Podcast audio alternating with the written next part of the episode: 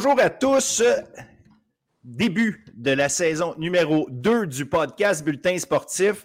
On commence ça en grosse force. Pourquoi? Parce qu'on met la table sur la nouvelle saison de football universitaire qui approche à très grands pas. Au moment où vous allez regarder ça, il va y avoir, euh, dans deux, trois jours, il va avoir le tout premier match de la saison.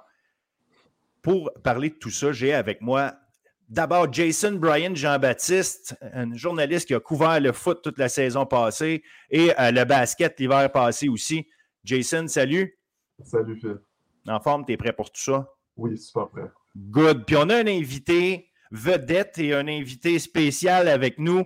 Arnaud Gascon-Nadon, ancien joueur des, de CVM, ancien joueur du Rouge et Or qui a joué à l'Université Rice aux États-Unis, et qui a été professionnel en Ligue canadienne de football, qui a même eu la chance de soulever une Coupe Grey. Donc, Arnaud, euh, très content de t'avoir avec nous euh, aujourd'hui pour ça. Salut. Moi aussi, ça fait bien plaisir. C'est euh, de rester informé du football amateur. C'est, je pense, c'est un des, une des choses que je veux être sûr de faire après ma carrière. Ben, excellent, excellent. Puis garde, euh, on, est là pour t'aider à rester informé, mais en même temps, euh, tu es là pour nous aider aussi à nous informer puis être mieux, euh, être mieux outillé pour comprendre un paquet de choses. Que ça va être, ça intéressant de jaser avec toi.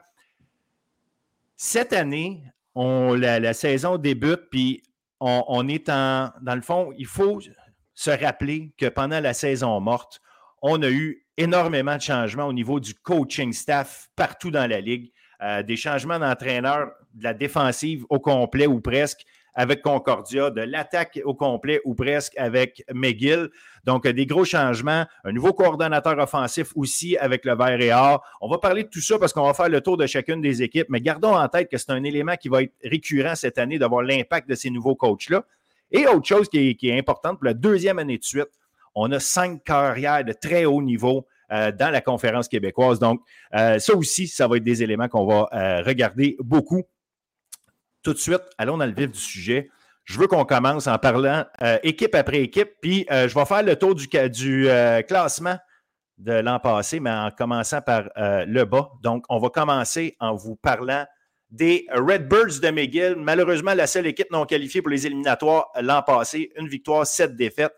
On marqué 167 points, on a accordé 262. Probablement un gros problème, justement, cette défensive-là. On réussit quand même à mettre trois joueurs sur l'équipe d'étoiles du RSEQ. Et Éloi La Tendresse Régimbald, leur carrière qui a été élu recrue de l'année au Canada, non seulement au Québec, mais au Canada. Donc, évidemment, lui est de retour pour sa deuxième saison. Probablement le joueur à surveiller cette année. Les Redbirds, une équipe qui a de la difficulté à engranger des victoires depuis quelques années. Euh, Jason, tu les as suivis l'an passé, euh, plus euh, spécifiquement dans ton travail pour écrire des articles avec nous sur bulletinsportif.ca. Qu'est-ce que tu as vu et qu'est-ce que tu entrevois pour euh, les Redbirds cette année? Moi, je vois une équipe qui, a beaucoup de talent, que ce soit sur le, côté offensif que le défensif. Je pense que c'est une équipe qui a les éléments pour avoir gagné plus de matchs, mais je pense que sur les dernières années, euh, l'équipe en général, je pense qu'il y a eu beaucoup de dysfonctions. Je pense que ça a fait que avait pas, tout le monde n'était pas sur la même page sur vraiment trouver des façons de gagner les matchs puis de capitaliser dans les gros moments. Vraiment, pour moi, c'était vraiment ça le ressenti. Je pense que c'est une équipe, notamment avec Eloi, comme tu l'as mentionné, c'est un joueur talentueux, c'est un joueur qui, a montré des capacités athlétiques remarquables euh, parmi les carrières du RSEQ. Je pense qu'il y a le potentiel pour aller chercher plus de matchs, mais je pense qu'au final, euh, ça va vraiment être important que cette équipe-là, que tout le monde soit sur la même page, euh, et qu'ils soient ensemble dans les moments plus difficiles d'une saison. Arnaud, avec des, un, groupe de nouveaux entraîneurs comme ça en attaque, quel euh, impact ça va avoir, cette fameuse cohésion-là dont Jason parle, de dire être tous sur la même page? À quel point c'est difficile quand tu arrives, tu étais déjà présent, puis euh, on, efface puis on recommence en, quelque sorte avec tout le coaching staff. Euh, je comprends que peut-être que le coaching staff était un enjeu parmi pour peut-être jouer sur cette cohésion-là, ce travail de, mettre tout le monde ensemble. Mais là, avec des nouveaux coachs, est-ce que c'est quelque chose qui peut arriver rapidement? Ben oui, absolument. Écoute, c'est risqué. Là. À toutes les fois que moi, ça m'est arrivé de perdre du coaching staff, je me rappelle dès la, saison 2006 au Vieux-Montréal où Marc Santerre quitte, on rentre d'autres coachs, Denis Touchette quitte, Claude Junot rentre. c'est sûr qu'il a fallu Puis ça, a pris quelques. Ça aurait pu. On ne sait pas ce que l'avenir nous aurait dit si Claude était resté longtemps, mais il y a clairement eu une période de transition. Il y a eu une période de transition entre l'ère Santerre et l'ère Juno. Puis il a fallu que les vétérans fassent la job de pallier à cette transition-là. Mais ce n'est pas une grosse équipe de vétérans. Puis le meilleur joueur de cette équipe-là, il, il va être à sa deuxième année. Donc, eh, moi, ce que je me demande pour Éloi, c'est qu'ils l'ont recruté en lui parlant d'un plan de 4 à 5 ans. Est-ce qu'en ce moment, ils ont tout. Est-ce que ce plan-là est respecté ou non? Je serais vraiment curieux d'entendre Éloi là-dessus. Ça m'étonnerait qu'en ce moment, il est respecté. C'est comme si là, ils repartent avec plusieurs coachs, pas beaucoup d'expérience. Euh, Ronald Hiller est clairement le meneur de cette équipe-là. Mais est-ce que le coaching staff a, eu autant de changements pour les bonnes raisons pour les joueurs ou est-ce que c'était plus au niveau des coachs qu'il fallait régler ça? Ça, c'est une question qu'il faut se poser parce que, comme un peu ma, même critique que j'ai avec l'Université de Montréal en ce moment, ils ont le meilleur joueur que cette université-là a jamais eu. Même chose pour les Redbirds de McGill. Qu'est-ce qu'ils vont faire avec ça? Donc, c'est difficile de voir beaucoup de changements au niveau du coaching staff au même moment où tu as le meilleur joueur parce que tu rajoutes du risque à ta performance. C'est là où je me demande, déjà que McGill en ont plein la tête, euh, qui était capable de se rajouter ça en plus d'essayer de gagner et d'avoir du succès avec Eloi. Euh, et, pas juste du succès avec lui, mais l'entourer et recruter pour avoir les meilleurs joueurs pour l'épauler. Tout ça, c'est vraiment un timing douteux. Je me demande vraiment comment ça va payer pour McGill à court, à court terme. C'est intéressant quand tu amènes l'affaire du court terme euh, parce que, veux, veux pas, une, carrière universitaire, c'est pas 12 ans, c'est 4 à 5 ans. Fait que tu peux pas perdre deux, trois ans non plus à essayer de créer quelque chose, euh, même si à un moment donné, ton, ton, organisation doit le faire, mais au moment où tu as un, joueur exceptionnel d'attendre des lois, effectivement, tu veux pouvoir capitaliser parce que ces victoires-là vont aller de pair avec une notoriété qui va s'améliorer et tu vas pouvoir mieux recruter. Ça, va ensemble. À, à quel point, justement, Arnaud, choisir une équipe, euh, au moment où tu es collégial, tu es un bon joueur, tu veux choisir une équipe une équipe gagnante versus une équipe perdante, euh, ça a un impact. Là. Non, non, Phil, pense-y, là. c'est exactement pour faire suite à ce que tu dis. Mill, McGill peut recruter aux États-Unis, en Ontario, ailleurs au Canada et ici au Québec. S'il recrute à l'extérieur du Québec, c'est des joueurs plus jeunes. Donc, mm-hmm. il y, a un 2-3 ans de transition pour pouvoir accoter le talent des joueurs qui sortent du cégep. Si tu reçois un gars comme Éloi, soit que tu l'épaules tout de suite dès sa première année avec deux, trois autres gars à la même position à l'attaque ou 4-5 qui vont pouvoir monter eux autres, faire un 4 ans ensemble, où là, ils vont pouvoir. Mais pense-y, il faut que tu recrutes dans les trois premières années de la carrière à Eloi. Après ça, il est trop tard. Si tu recrutes un gars de 19 ans quand Eloi est à sa quatrième année, il ne va pas faire gagner une Coupe Dunsmore à Eloi, pas en tout ce gars-là. Donc, eux autres ont comme une fenêtre de 2-3 ans. Là, ils viennent d'en perdre une, repartent avec un autre coaching staff. Puis leur feuille de route en ce moment du recrutement n'est pas glorieuse pour cette année. Donc, tu sais, je veux dire, ça, c'est la réalité avec laquelle ils font face. Est-ce qu'ils sont capables de revirer le, bateau de bord cette année, de mettre quelques victoires pour promettre quelque chose et là, l'année prochaine, vraiment avoir une cuvée de recrutement qui a de la loi pour monter Éloi, qui va rentrer à sa troisième année avec là des joueurs qui vont pouvoir travailler pendant juste deux ou trois ans? Ça passe vite, là.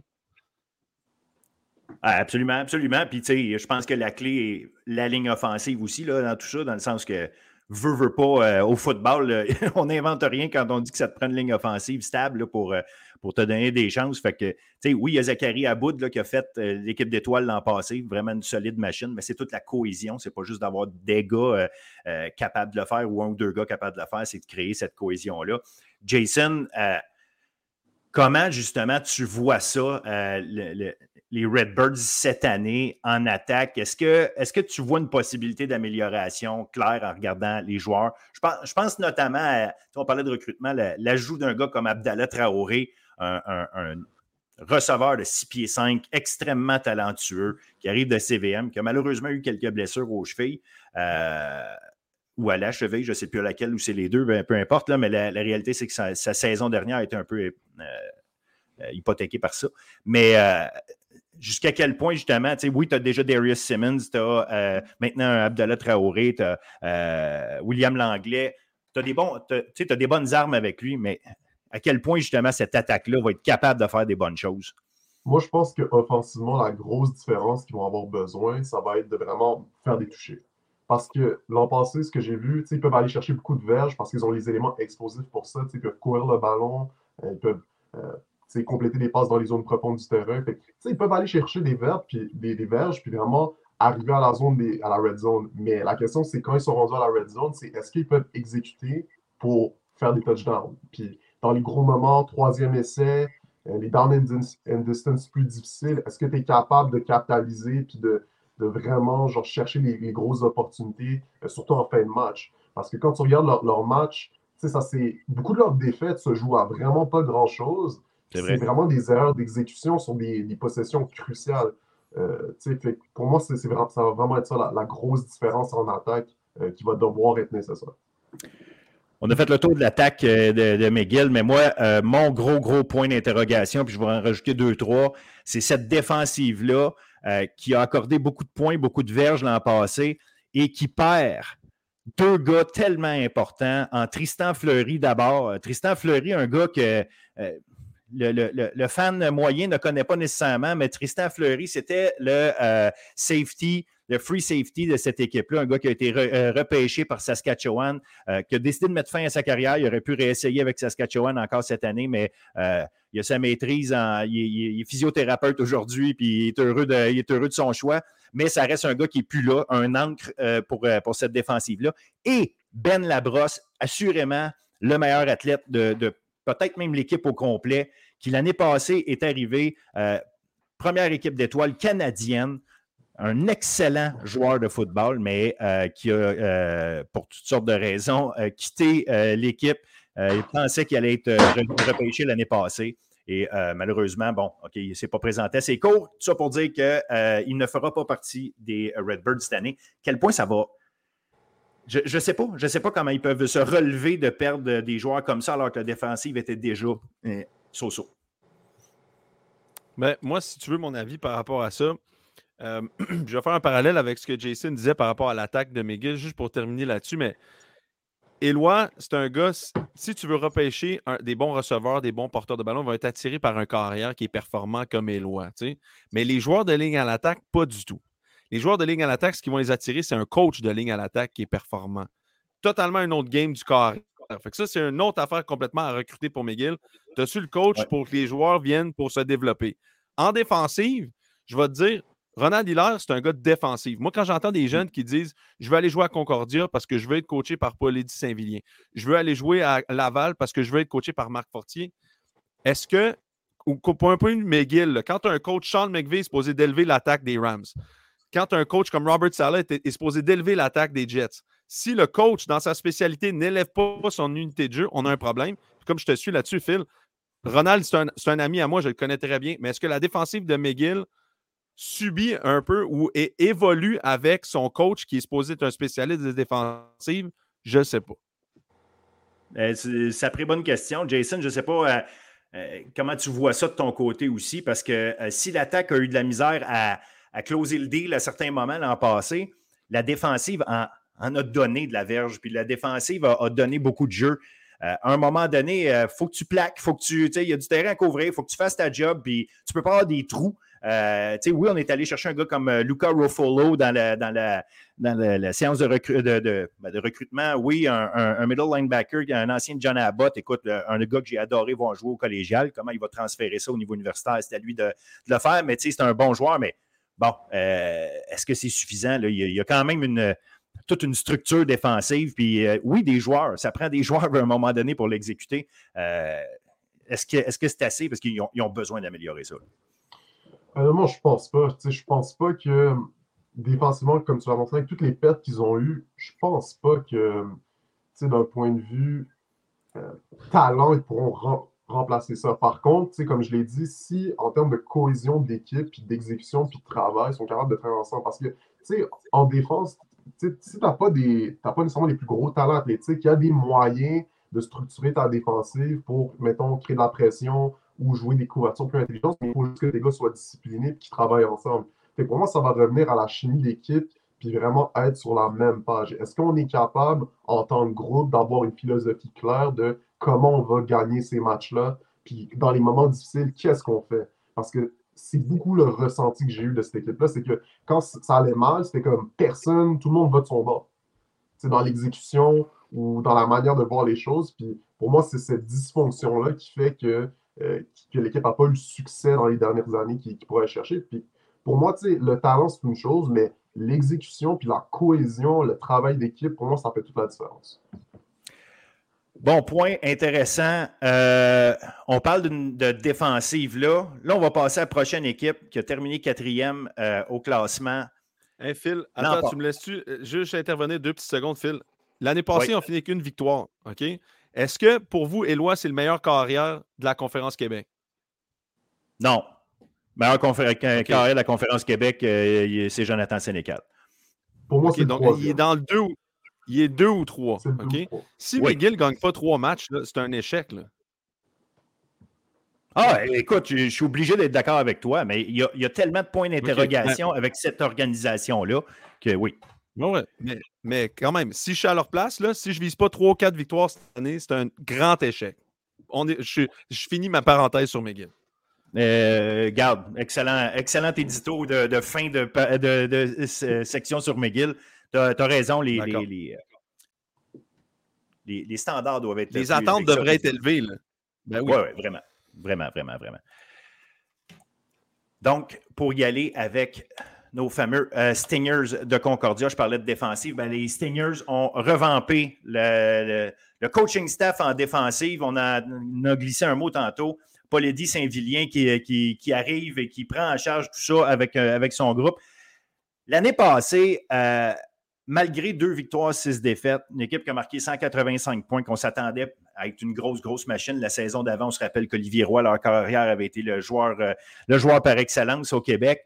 Euh, une année plus difficile en termes de résultats, mais quand même, euh, ça n'a pas été foncièrement mauvais toute l'année. C'est juste qu'en termes de résultats, à la fin, c'est certainement pas ce que les Stingers souhaitaient. Deux victoires, six défaites, 185 points, 262 points accordés, eux aussi. Là, ça a été difficile en défensive.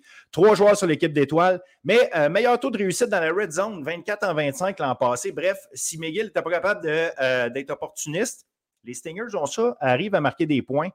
Euh, il y a assurément quelque chose là, de un cette défensive-là, justement, parce qu'on va revenir à l'attaque des Stingers, qui est, quand même un élément important, évidemment, mais euh, la défensive avec Paul Eddy Saint-Vilien qui est là, Vladimir Charmant, qui a été euh, en quelque sorte l'architecte de la grosse ligne défensive des Carabins, euh, est maintenant avec eux. Nicolas Melsba, qui était entraîneur-chef avec Édouard Montpetit, en charge des secondaires je pense qu'il y a un beau groupe là de coachs pour encadrer et ça a apparu aussi au niveau du recrutement. On est allé chercher des gars comme Mendel Joseph et Coslin Skervo, les deux, les deux, euh, les deux DB euh, vedettes de CVM. Donc, euh, il y a quelque chose là. Est-ce que justement on va être capable de, tourner les choses? Puis est-ce qu'on a une ligne défensive capable de, mettre la pression? C'était une ligne très légère l'an passé. Jason, comment tu vois ça? C'est quoi le, pattern, si on veut, avec, euh, avec Concordia? Moi, je pense que, comme tu l'as dit, ils ont un très beau coaching staff. Je pense que, pour avoir parlé avec Brad Collinson, pour avoir eu en entrevue, juste lui parler, je pense que amener de, nouveaux visages dans le coaching staff, ça va changer, je pense, beaucoup de choses. Ça va amener beaucoup de positifs. Mais je pense que pour ce coaching staff-là, je ne sais pas, tu as mentionné la ligne défensive légère. Je ne pense pas que ça va changer tout de suite. Je pense pas qu'ils ont fait tous les ajouts dans le recrutement nécessaire pour amener des gars plus gros, parce que c'est ça aussi. Euh, à, Montréal, avec, avec euh, Charmant, c'est une, grosse ligne défensive. Là, on a des, gars qui sont, athlétiques, sont talentueux, mais je ne sais pas s'ils peuvent vraiment mettre de la pression sur la ligne offensive adverse. Euh, je pense que du côté de leur DB, ça va être solide mais, je pense que la question, ça va vraiment être cette ligne défensive-là. Comment ils vont être capables de générer de la pression, puis d'être agressif, puis de capitaliser sur leurs opportunités face à des grosses lignes offensives comme, mettons, euh, le Rouge ou le, le. Absolument. Arnaud, euh, est-ce que le, le... assez de, de, de, nouveau, puis euh, est-ce que juste la motivation puis la structure d'une défensive peuvent être suffisantes pour concrètement améliorer les résultats? Ou à un moment donné, euh, parce qu'on parle de la ligne défensive, ils ont de la vitesse, par exemple, sur cette ligne défensive-là. Ils vont être capables de peut-être l'utiliser. À un moment donné, euh, à quel point tu vas être capable de changer les choses euh, juste par l'aspect coaching pour, les, Stingers? Mais je pense que dans les schémas défensifs, ils vont être plus solides. Je pense qu'ils vont être mieux coachés. Polo va amener un peu, beaucoup de structure, va amener beaucoup d'expérience. C'est un gars qui a roulé sa bosse depuis longtemps, qui était mmh dans la CFL dans les dernières années. C'est un gars qui, même quand nous, on était dans la CFL, nous aidait à gagner des games. Ça, c'est des histoires que je vous raconterai à un moment donné. Mais Polo faisait du double duty un peu pour Antoine Pruneau puis moi. Euh, mais Polo, c'est un gars que je connais depuis très longtemps. c'était mon coordinateur défensif au Cégep du Montréal en 2006. C'est un gars que je textais jusqu'à 4 heures du matin pour savoir qui on habillait et qui on n'habillait pas. Bref, j'étais très, très impliqué avec lui, motivé à gagner des matchs puis à essayer d'être la meilleure équipe qu'on pouvait avoir sur le terrain. Euh, du temps que j'étais capitaine d'équipe, puis lui était coach. On, a géré pas mal d'affaires ensemble. On est devenu très, très serré. Il m'a aidé à aller à l'Université Rice. Fait que c'est un gars que je connais très, très bien. Je sais que Paul, c'est un gars qui. Euh, je sais que c'est un gars agressif. Je sais que aussi, avec les années, il s'est calmé aussi un peu, puis la structure est rendue euh, importante. Donc, de ce côté-là, je pense que Concordia va être très bien structuré défensivement parlant, utiliser les meilleurs atouts pour bien performer. La culture de Concordia, pour moi, c'est Warren Creaney puis sa gang. C'est Warren Creaney, Jerry McGrath et sa gang, dans laquelle Brad Collinson était il y a plusieurs années. Et je pense que pour en avoir parlé à Polo, à un moment donné, je l'ai texté pour savoir est-ce que vous êtes en train de retourner au bon vieux Concordia? Il dit ben oui, c'est ça qu'on fait. Écoute, moi, je suis all-in là-dedans. je, je pense que Concordia se définit à Montréal comme le powerhouse anglophone dans le Québec qui peut attirer tous les joueurs ontariens, tout le côté anglo, John Abbott, Vanier, tout ça pour recréer cette rivalité-là du gros talent anglo contre le talent franco. On a besoin de ça. Concordia était défini par ça avant. Venait jouer à Laval, a failli gagner une, coupe, Dunsmore à Laval avec des gars comme Liam Mahoney, Marco Brouillette, Corey Watson. C'était le, le, le, le, Lachine le West Side de Montréal qui venait se battre contre les Franco puis, le, Québec. Concordia doit retourner à ça parce qu'il y a beaucoup de talent là et peut-être même moins mettre l'emphase pour aller recruter le meilleur receveur en région qui va rentrer dans leur système. On sait que Brad Collinson, Alex Surprenant, c'est des gars de Laval, c'est des gars de structure de système. Mais ça prend des ballers à Concordia, puis ils sont allés en chercher parce que c'est ça l'ADN de Concordia. Ça a toujours été ça. Et de ramener ça avec un gars comme Polo, je pense, va amener une structure, mais laisser de la place aux joueurs pour être des joueurs. Fait que de cet angle-là, je pense que Concordia, l'aspect polo défensive, va euh, redonner espoir, je trouve, à redonner un peu l'ADN de Concordia. Puis pour ça, je pense qu'ils sont sur la bonne voie vraiment intéressant. Tu parles de ballers. Je reviens sur euh, Mendel Joseph, un gars que j'adore. C'en est un baller. Euh, le genre de gars que tu croises dans la rue, puis euh, il t'explique qu'il joue au football, puis tu n'es pas nécessairement sûr parce que c'est un gentil calme. mais tu lui mets un casque de football, puis il devient une, machine à exécuter. Il est extraordinaire comme joueur de foot.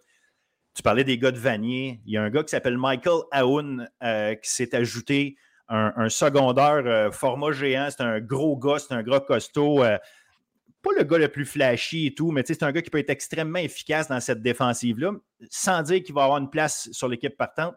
Il y a des gars aussi intéressants. Moi, je, connais bien un gars qui s'appelle Loïc Gagné, qui a joué, euh, comme Sam à, Grasset. Euh, l'année passée, était avec Concordia. Mais ce gars-là a pris beaucoup de coffres euh, avec les années à force de s'entraîner et s'entraîner. C'est un gars de CC1, mais il doit peser un bon 2,25 avec un en bas de 10% de gras, je peux vous garantir c'est un, puis je dis 2,25, ça peut être même un peu plus.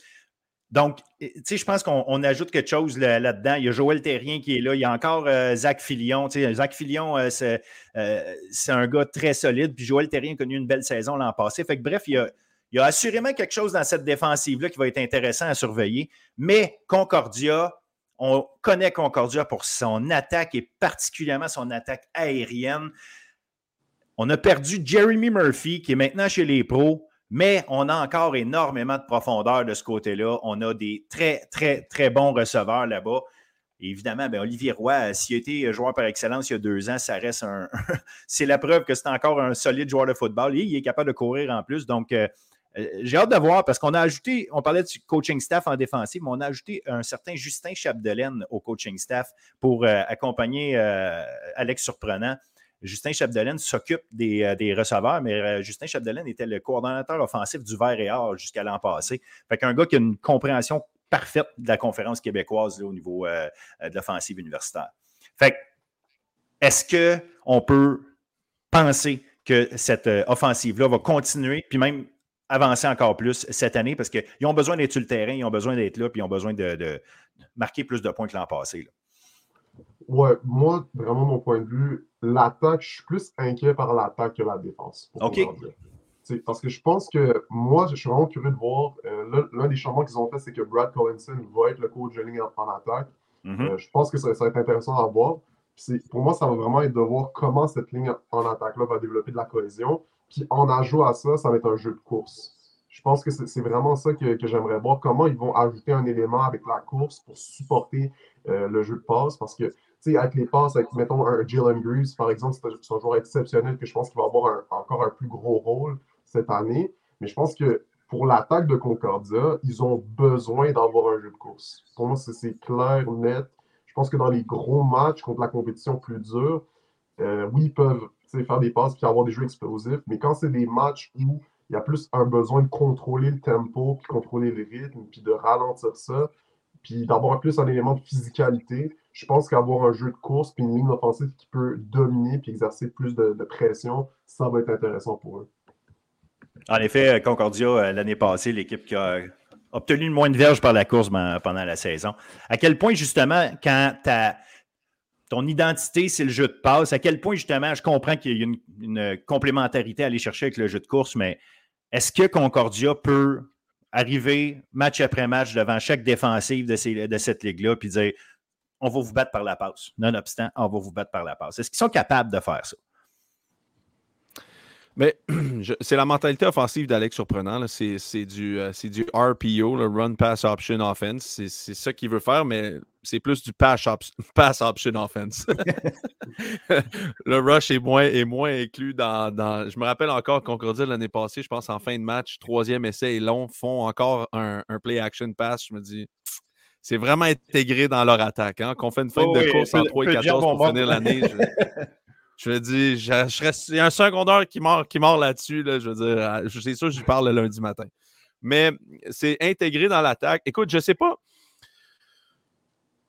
C'est sûr que pour, pour battre Laval, il faut être capable de contrôler l'horloge. Surtout avec ce que Laval fait au niveau du recrutement dans les deux dernières années, d'aller continuellement recruter les meilleurs joueurs, ça va devenir de plus en plus dur à un moment donné de juste aller là-bas et penser qu'on va gagner ce match-là en scorant plus de points que Laval c'est mettre beaucoup de pression sur les épaules. De trouver des façons intelligentes de courir la balle, par exemple, ça peut être intéressant. Tu sais, quand tu dis n'importe quel passe qui est en arrière de la ligne de mêlée est considéré comme un jeu de course. Donc, ça, ça peut aussi être une façon de créer des jeux au sol à l'extérieur un peu de la forme normale de créer des jeux au sol. On n'a pas la ligne en attaque nécessairement pour aller brasser Laval à Laval. Donc, de se donner des, des forces de pouvoir faire ça, des jeux, de pouvoir faire comme un sorte de jeu au sol, mais à l'extérieur de la boîte, je pense que c'est plus vers ça que Alex veut aller. Mais en même temps, il est, bien parce qu'il y a un carrière qui est capable d'exécuter la plupart des choses qu'il veut faire en, attaque. Donc, de cet angle-là, je pense que c'est important d'avoir un carrière qui soutient un peu l'attaque et le potentiel offensif de Concordia en Olivier Roy et ce qu'Alex veut faire. Mais c'est sûr que ça met beaucoup de pression dans les mains d'un gars. Je ne sais pas si je mettrais toutes mes REER dans le fond Olivier Roy, puis je l'adore, Olivier, là, mais tu sais, je veux dire, je sais pas, je le vois peut-être trois ou quatre dans la conférence dans mon classement des carrières. Très similaire peut-être à, Arnaud Desjardins de Laval. Je pense qu'il est plus technique qu'Arnaud. Arnaud est meilleur avec ses qualités athlétiques, mais Olivier, je veux dire, c'est quand même beaucoup de pression à mettre sur un corps, je pense, de, vouloir. Puis on l'a vu, d'aller voir, d'aller essayer de gagner un match à Laval en lançant la balle autant et en mettant autant de pression sur son corps, ça ne sera jamais facile. Non, effectivement. Puis, euh, bref, je ne sais pas pour cette année, Concordia, comment je les vois, mais ont, il y a deux ans, on, avait l'impression que c'était une équipe qui s'approchait vraiment du top 2, qui était capable d'aller les, poker un peu, les déranger au point de dire si je joue ma demi-finale contre Concordia, euh, euh, allume, là, arrive pas avec l'idée que tu es déjà rendu à Dunsmore parce que. Et l'année passée, j'ai l'impression que c'est ça. Ils sont tombés d'une coche. Est-ce qu'ils sont tombés d'une coche parce que les autres équipes les ont vus venir encore plus puis étaient préparés à Olivier Roy, ce qui n'était peut-être pas le cas euh, tant que ça l'année d'avant? Ça, ça peut être une chose. Mais ils ont, besoin de, step up à quelque part. C'est peut-être leur défensive qui va permettre de redonner le ballon plus souvent à Olivier Roy, sa gang, puis Alex Surprenant va peut-être à ce moment-là avoir plus d'options parce qu'il va avoir le ballon plus souvent.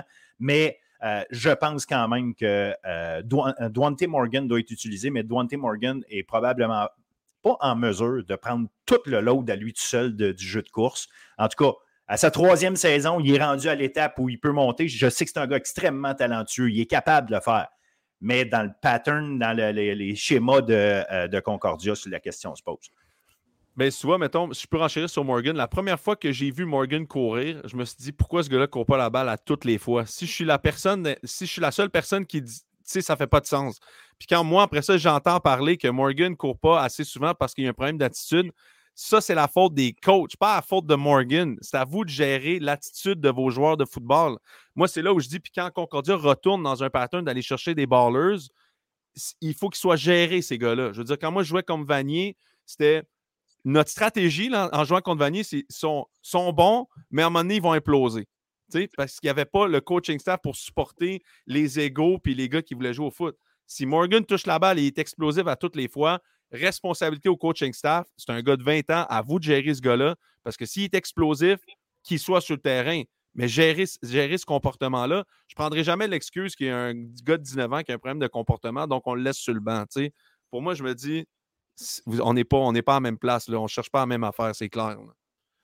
Intéressant. Jason, comment tu vois Concordia cette année? Est-ce que tu vois justement reprendre cette fameuse euh, remontée, la fameuse marche qui, qui, euh, qui, semble avoir descendu l'an passé? Je voudrais, honnêtement, mais je pense pas.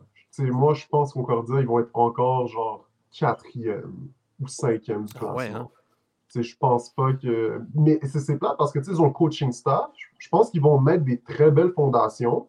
Mais je pense que niveau talent, puis niveau de où ça va, je sais pas si. Parce que pour moi, pour, pour vraiment être une des meilleures équipes de football, il faut que tu aies une grosse ligne offensive, il faut que tu aies une grosse ligne défensive. Pour moi, c'est ça. Puis il faut que tu aies un carrière qui soit capable de capitaliser dans les gros moments. Puis Olivier Roy, c'est un gars qui peut exécuter, mais sachant qu'il n'y aura peut-être pas un jeu de course dominant, est-ce qu'il sera capable de, comme tu l'as dit, de gérer autant de pression dans, des gros matchs, je ne sais pas. Mm. Puis le fait qu'il n'y a pas nécessairement la ligne offensive, en tout cas, c'est un point d'interrogation. Peut-être qu'ils seront plus bons que je le pense. Mais... Ben, ligne offensive, moi, je pense que ça va être intéressant parce que c'est un groupe qui a recruté, qui a bien recruté dernièrement au niveau de sa ligne euh, offensive. Tu as des monstres, là, sont allés chercher Chilombo à Vanille, justement, un gars de 6-8. Euh, il y avait François Smith l'année passée, un gars de 6-8. Selon ce que j'entends, tu sais, la, il y a une belle bataille. Maintenant, tu as beau mesurer 6-8, ça ne veut pas dire que c'est toi qui vas gagner, euh, qui, va, qui va faire en sorte que c'est fini et que tu es meilleur que tout le monde, mais je vais juste dire qu'il y a une grosseur qui s'installe. ça devient de plus en plus massif, puis il y a des belles batailles. Il y a beaucoup de joueurs à euh, sa ligne offensive qui sont recrutés. Fait que, ça peut aider justement ça, cet aspect. Mais, je ne doute pas du talent, mais pour moi, la question sur la ligne offensive, ça va être la cohésion. Parce que, par exemple, Montréal l'an passé, ils ont, ils ont du talent en termes de recrues, puis l'an passé, on l'a vu avec, mettons, Montréal, qui a comme la cohésion, puis vraiment le développer, sachant que c'est des jeunes joueurs, puis garder une chimie sur la ligne offensive, c'est vraiment important. Fait. Pour moi, c'est un point d'interrogation. Puis sachant ça, je ne sais pas s'ils pourront prendre un step-up comme ça directement. Je, je vais même renchérir là-dessus. Je ne sais pas s'ils sont en shape. je regardais l'année passée, je trouvais que leur ligne avait l'air out of shape. Puis je me disais, ils sont peut-être gros, là, mais pourquoi ils sont aussi out of shape que ça? Je veux dire, moi, ma, première réunion, à toutes les dès que j'étais dans NCAA, la première fois que je suis allé, puis la, première réunion avant la saison, puis la première à la fin de la saison, c'est l'athletic director qui descendait puis qui analysait le strength and conditioning staff. Si on n'est pas en shape, on n'a aucune chance de gagner. Fait que moi, je regardais les gros joueurs de ligne à l'attaque avaient de la misère à se relever après être tombé à terre, puis je me disais, c'est pas bon, là. Je veux dire, euh, je sais pas. J'espère qu'ils ont frappé le gym puis qu'ils ont couru parce que je veux dire, il faut que tu sois en shape pour jouer au football. Tu n'as pas être gros, il faut que tu sois en forme. Puis, s'il y a quelqu'un qui le sait, c'est Brad Gollinson qui a joué professionnel à ce niveau-là, puis qui va, euh, comme Jason le disait, prendre en charge lui-même euh, sa ligne offensive. Fait peut-être que c'est un élément qui va être, euh, amélioré. Ça va être quelque chose à surveiller. Concordia commence sa saison avec un, break. fait que c'est pas, eux qui, jouent le premier match de l'année. ceci dit, ça va être à suivre. Moi, personnellement, je pense que Concordia, c'est euh, une équipe qui est capable de, step up et redevenir l'équipe qui était il y a deux ans. J'ai confiance que cette défensive-là euh, va me donner un peu plus que l'année passée, puis surtout redonner le ballon un peu plus souvent à son attaque. Ça va être à suivre. Prochaine équipe, troisième au classement euh, l'an passé, les, le Vert et Or de Sherbrooke, mené par le coach Mathieu Lecomte. Le Vert et Or Défaite de 23-15 contre Montréal en demi-finale l'année passée. Donc des matchs serrés contre Montréal. Ils ont été capables d'être euh, bien fatigants, cette équipe-là, l'année passée, malgré euh, un paquet de soucis dont on va parler. 4 victoires, 4 défaites, 164 points marqués, mais une défensive qui a accordé moins de 200 points. 4 joueurs sur l'équipe d'étoiles et l'équipe la moins punie de la Ligue. Je t'amène tout de suite là-dessus, cet aspect-là de moins puni de la Ligue. Arnaud, est-ce que c'est une fierté comme joueur d'être la moins punie ou tu as l'air d'une équipe un peu euh, trop tendre ou au contraire, ça démontre une discipline? Comment, comment, comment tu vois ça avec l'équipe la moins punie? À quel point c'est winner ou pas? Ben, je, je, c'est très winner, C'est très, très winner. Dans, les faits, c'est très winner. Il fut une époque, je, je, je jouais au Vieux-Montréal, on était toujours la plus Oui, ben c'est ça. Toujours la plus punie de la Je sais que tu es le genre de joueur agressif ou est-ce que. ouais, ouais. On était toujours la plus punie de la ligue, mais jusqu'à, si ça ne nuit pas dans la victoire, il y a, je veux dire, il y a toujours un problème avec ça d'une certaine façon parce que c'est des punitions d'indiscipline. De, Puis ça, c'est pas. Quand je dis d'indiscipline, ça ne veut pas dire tu frappes quelqu'un après le sifflet. Ça veut dire euh, tu vas. Euh, tu vas retenir le chandail de quelqu'un, mais tu n'es pas impliqué dans le jeu, ou tu vas être pas, pas focus sur le snap et tu vas partir offside. Ça va être C'est ça que je veux dire dans l'indiscipline, c'est les joueurs ne sont pas concentrés sur le moment, il n'y a pas de cohésion. Ça, ça démontre pas mal d'affaires négatives. Quand je regarde la, plus punie de la ligue, c'est rare que c'est souvent des joueurs qui vont avoir des 15 verges pour unnecessary roughness, par exemple. Ça va plus être quand un manque de discipline dans la cohésion d'équipe. Euh, je suis surpris du travail de Mathieu Lecomte, honnêtement. Quand je pense à ce que Sherbrooke fait et continue de faire un peu avec constance, je suis surpris du travail qu'ils réussissent à faire. Pour moi, en ce moment, ils overachievent beaucoup ce qu'ils sont capables de faire dans leur performance depuis plusieurs années. Parce que, par exemple, on vient de finir avec Concordia. Concordia, je trouve, underachieve depuis 10 ans. Donc, je pense que dans les deux cas, euh, Mathieu doit, être fier un peu de ce qu'il fait. Je sais que c'est un gars qui a plus d'aspiration, mais c'est pas facile ce qu'il est en train de faire. Être dans, dans l'esprit puis de, recruter des joueurs pour venir jusque là-bas. Moi, à mon époque, Jean-Philippe Chouari, le meilleur carrière du collégial, était parti là-bas. Puis personne ne l'a suivi, là, ou à peu près. Là. Jérémy Doyon-Rock l'a fait après, puis à peu près personne ne l'a suivi non plus. Donc, ils doivent se contenter du talent régional, pas loin de l'université, puis ils réussissent à faire des bonnes choses et attirent encore des coachs comme Dominique Picard qui s'en vont jusque là-bas pour devenir coordonnateur à l'attaque puis amener pas mal de sérieux à l'organisation. Euh, toutes mes félicitations, ça a toujours été Laval qui était la moins punie. Donc, il va tirer des. Il arrive à avoir une culture d'équipe, une cohésion d'équipe qui fait en sorte qu'il peut rivaliser et aller chercher quatre victoires, quatre défaites, qui est plus que respectable, puis qui aurait dû gagner le match contre les Carabins de l'Université de Montréal. Pour moi, c'était une erreur, mais bon. C'était, je veux dire, euh, il réussit quand même à faire des belles choses avec, avec ce qu'ils ont. Là. On va, on va revenir justement à ce fameux match-là euh, en demi-finale. Mais euh, Jason, je veux qu'on regarde ça justement. Le Vert l'an passé a quand même fait quatre victoires, quatre défaites, mais euh, Robichaud, le corps arrière, s'est blessé dès le début de l'année, n'était pas là. On est tombé jusqu'au quatrième ou cinquième corps arrière du, du, depth chart pour te retrouver avec, à mettre sur ton terrain à un moment donné dans un match. Et malgré tout ça, tu arrives à euh, créer des bonnes choses.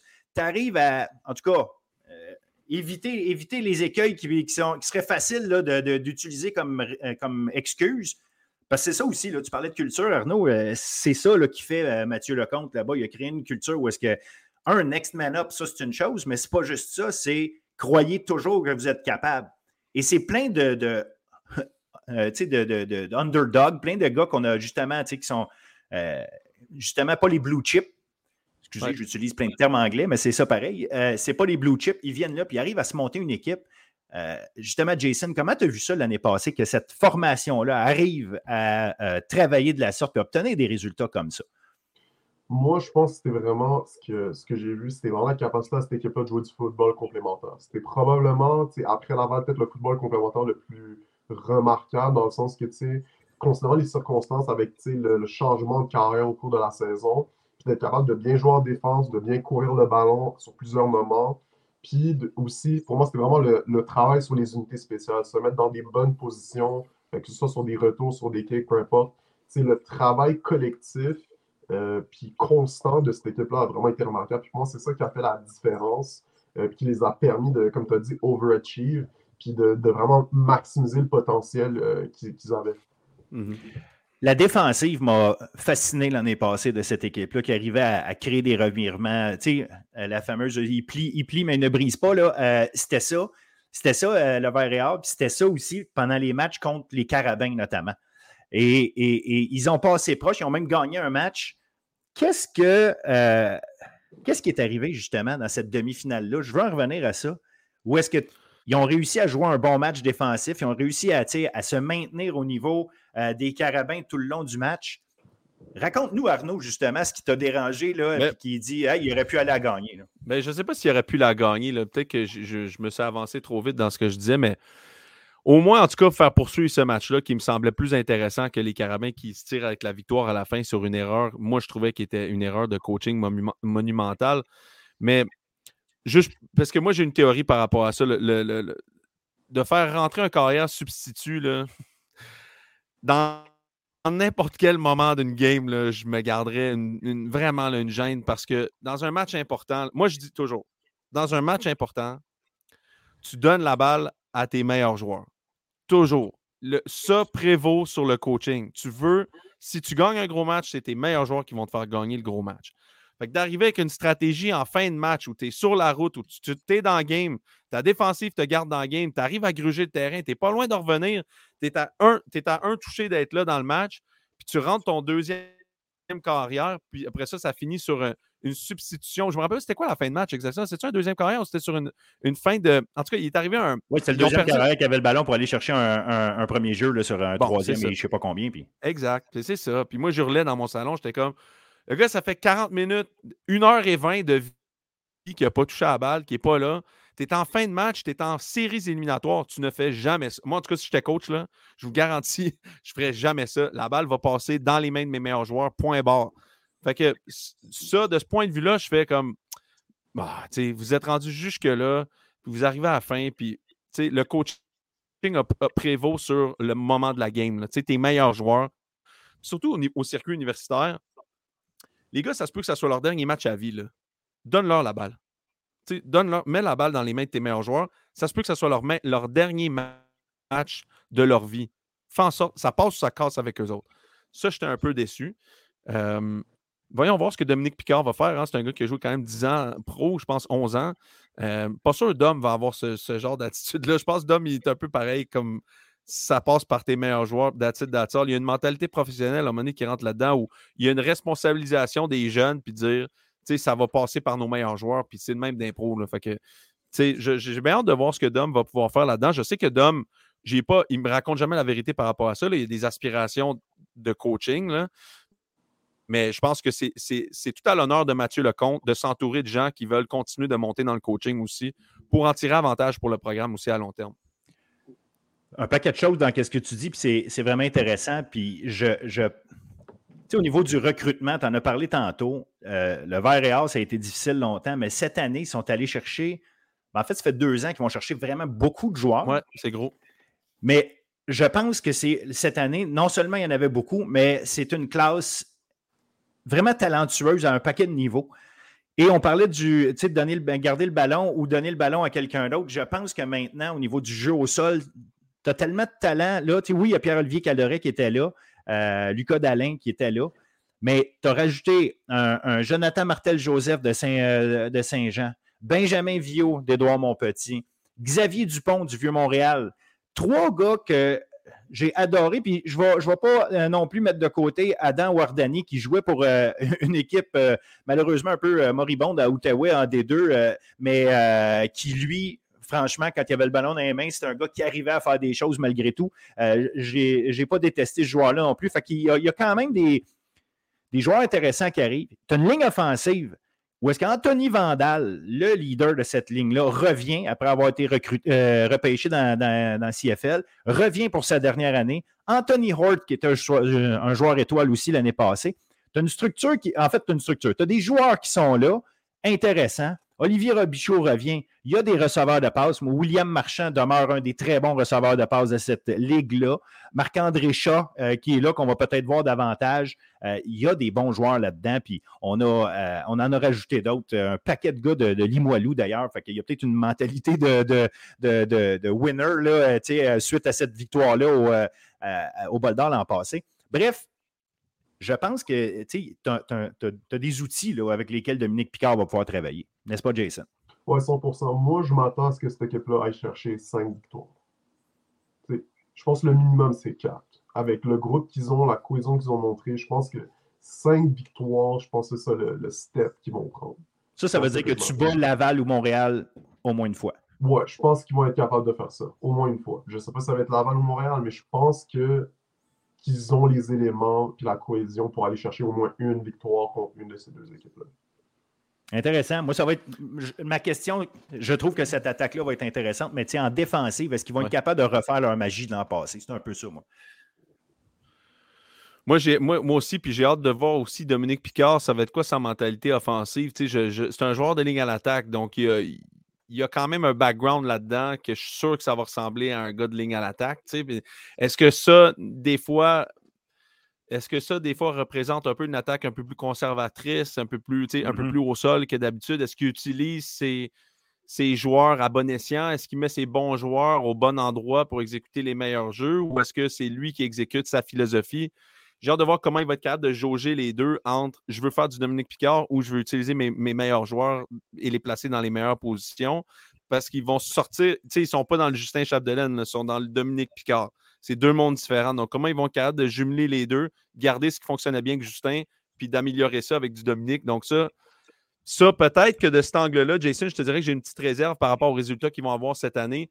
Soit que ça va être très productif, ou soit peut-être qu'il va avoir une baisse de régime par rapport à essayer des nouvelles affaires, puis peut-être se chercher un peu pendant les, pendant les quatre premiers matchs. Là, je suis d'accord avec toi. Je pense que ça va être intéressant de voir comment cette attaque-là va se former. Mais je pense que le fait qu'ils ont une ligne offensive solide, puis une ligne défensive mm. solide, pour moi, c'est vraiment des éléments clés que je vois. Puis je suis comme, ils ont le talent pour, puis le niveau d'exécution qu'ils ont montré. Puis s'ils sont capables de juste avoir la constance à la position de carrière, puis quelqu'un qui peut vraiment bien euh, gérer les matchs, pour moi, je ne vois pas pourquoi il n'y aura pas de raison pourquoi ils seraient pas capables de, sur peut-être sur certains, certaines séquences, mieux exécuter, puis euh, peut-être aller chercher une victoire contre Montréal ou Laval. Ouais, puis c'est quoi, juste pour finir par rapport. Ouais, puis pour finir par rapport à ça, il y, a une stratégie qui est indéniable de Sherbrooke, c'est qu'ils jouent sur un terrain naturel qui devrait absolument prendre en considération. Ils devraient gagner tous leurs matchs à la maison parce qu'il n'y a personne qui a hâte de se préparer pour ça. S'il pleut ou il ne fait pas beau, je veux dire, ils devraient.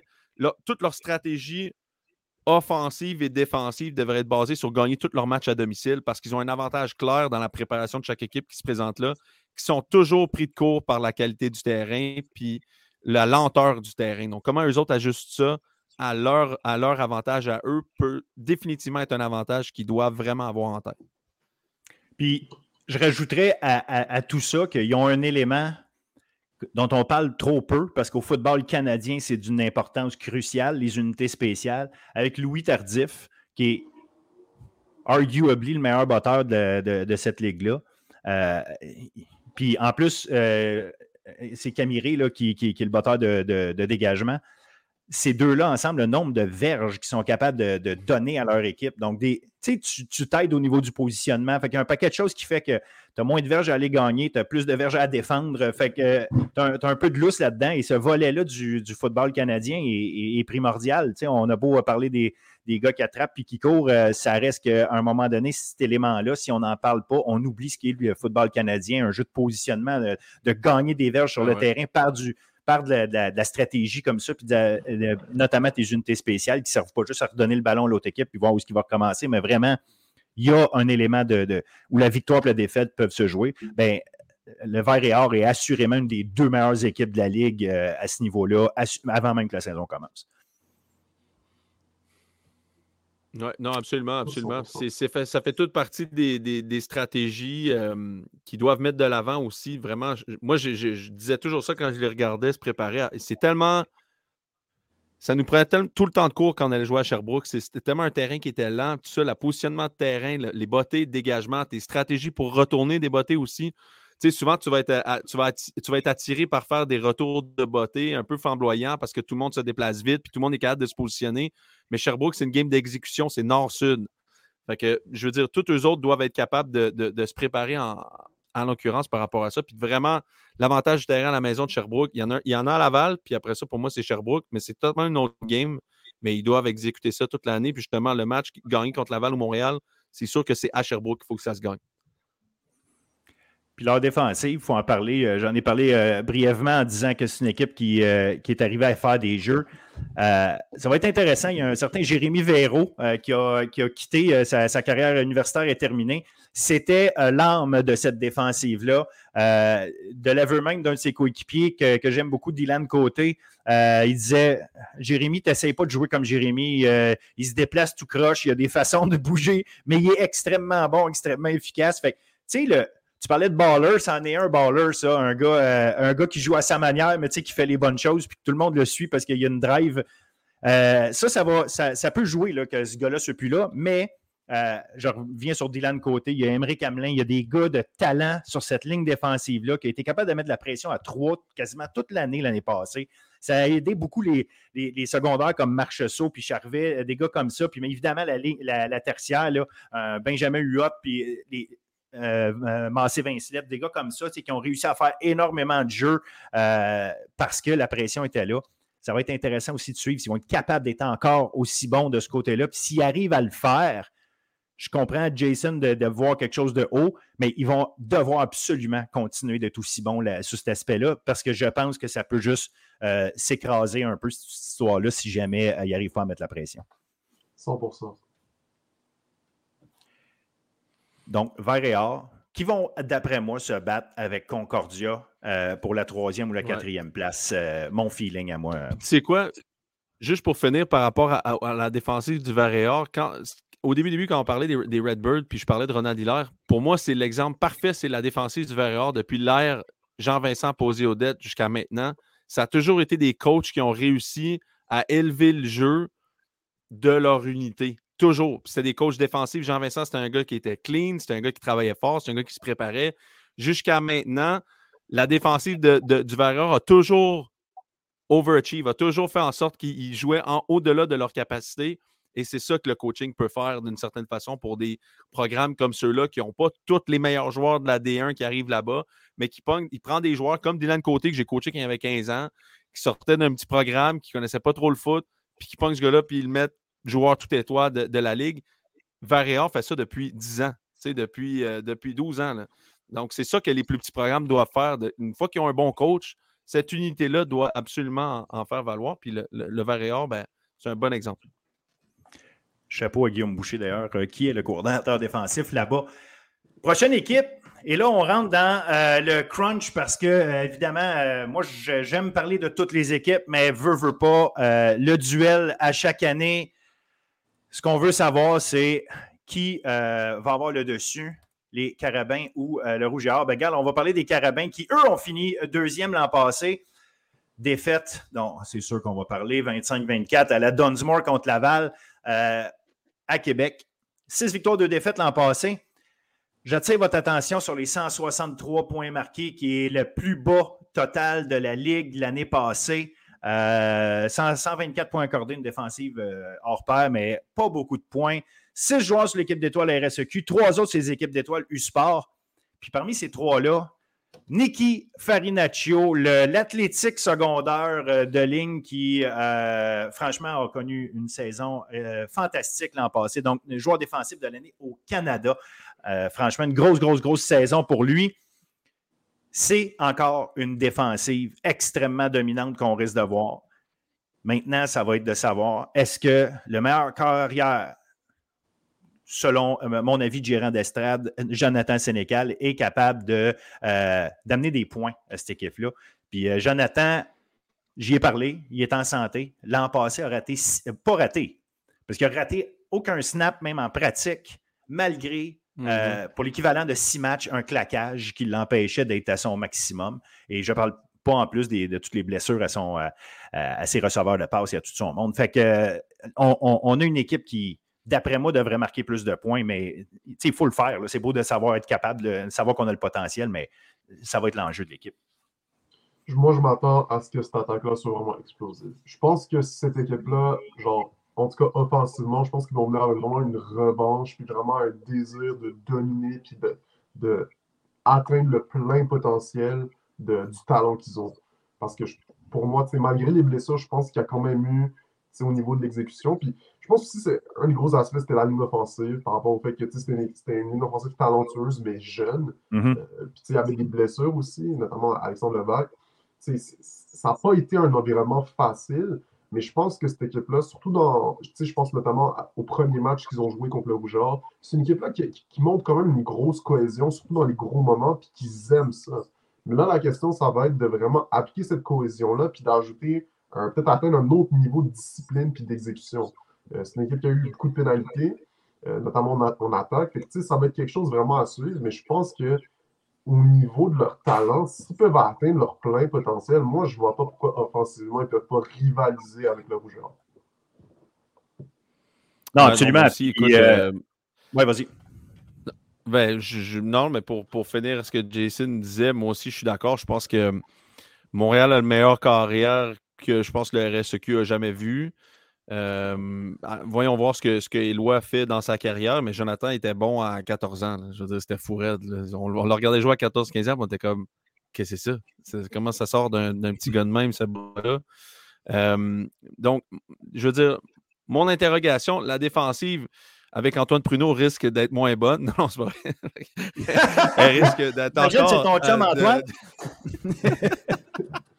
la défensive risque d'être encore performante. Puis l'ajout d'Antoine, je pense qu'il est, bon pour le programme, évidemment. Tout le coverage va être euh, exceptionnel. Si les gars sont capables d'exécuter, c'est sûr qu'Antoine, c'est une méga tête de foot, une méga tête de coverage. il en a vu passer, puis c'est souvent lui le coach d'impro. Fait je veux dire, c'est sûr que ça, de cet angle-là, euh, il va être capable de coacher des secondaires jusqu'au demi-défensif les bonnes clés pour garder à la bonne place. Puis c'est un gars qui, lui, il a zéro peur de personne, jamais. Lui, cette attitude-là va faire en sorte que Montréal va continuer à aller jouer à Laval, zéro peur de rien, ils vont se préparer, ils vont être agressifs. Après ça, moi, ma question, puis j'avais la même qu'Antoine, si je disais Vous avez le meilleur carrière de votre histoire. J'ai fait un peu le parallèle avec les Redbirds, mais vous êtes Montréal. Je veux dire, qui entoure Jonathan Sénécan? Sont où les stars de, l'attaque que vous recrutez, les blue chips dont on parle? Ils sont où? J'étais là, vous allez recruter. C'est Hassan Dessau, votre meilleur. Euh, correct. Hassan Dessau, c'est un gars que vous allez pogner à Tedford Mines qui vient de France. Là. Sont où les receveurs de Vanier? Sont où les receveurs du Vieux? Sont où les five-star receveurs pour épauler Jonathan? Êtes-vous en train de passer à côté de votre opportunité de, j'en parlais avec Marc Santerre la semaine passée, et de politique. Tu sais, pour moi, Jonathan, c'est égal, mais les pieds dans le programme, on gagne au moins deux coupes Vanier. Si ce n'est pas deux coupes Vanier, c'est un échec. Donc, de cet angle-là, je ne sais pas s'ils ne sont pas en train de passer à côté de quelque chose de bien intéressant et de se mettre toute la pression du monde pour dire on, on fait-tu ce qui est nécessaire pour profiter du passage de Jonathan Sénécal dans notre programme? donc, de cet angle-là, je ne l'ai pas vu encore dans le bassin de recrutement. Je n'ai pas vu encore le, recrutement qu'il y avait, où j'aurais espéré voir, en tout cas, pour dire OK, tout le monde veut aller jouer avec Jonathan. Jonathan, c'est la star. Je n'ai pas l'impression qu'ils le mettent de l'avant assez. Je ne sais pas. Je, puis en même temps, je dis ça, mais la Coupe Dunsmore, pour moi, il aurait dû la gagner contre Laval. Je ne trouve pas que Laval a joué du grand football. Et Laval, petit peu temps, a gagné ce match-là parce qu'il avait plus de talent. Mais grosse surprise, Laval vient de recruter encore une meilleure classe de recrutement que les dernières années. Je veux dire, c'est ça Laval. Fait que Laval se lève le matin puis sont meilleurs que toi à tous les matins. Fait à part pour Jonathan Sénécal. Mais est-ce que Jonathan Sénécal et s'entoure et l'équipe l'entoure de joueurs qui sont capables d'accoter son talent? Je me pose de sérieuses questions. Bien, en fait, je, vais répondre à ça. Côté attaque, ils sont quand même allés chercher Iragi Muganda l'année passée qui était là. Il y a un beaucoup de blessés. Hein. Iragi Muganda, c'est un gars très talentueux. Euh, tu as raison, ce n'est pas nécessairement le blue chip, mais c'est un très, très bon receveur. L'année passée, mm-hmm. Euh, au, dernier recrutement cette saison morte, ils sont allés chercher Simon Larose, Ismaël Acree, deux gars qui étaient sur l'équipe d'étoiles D1 collégial.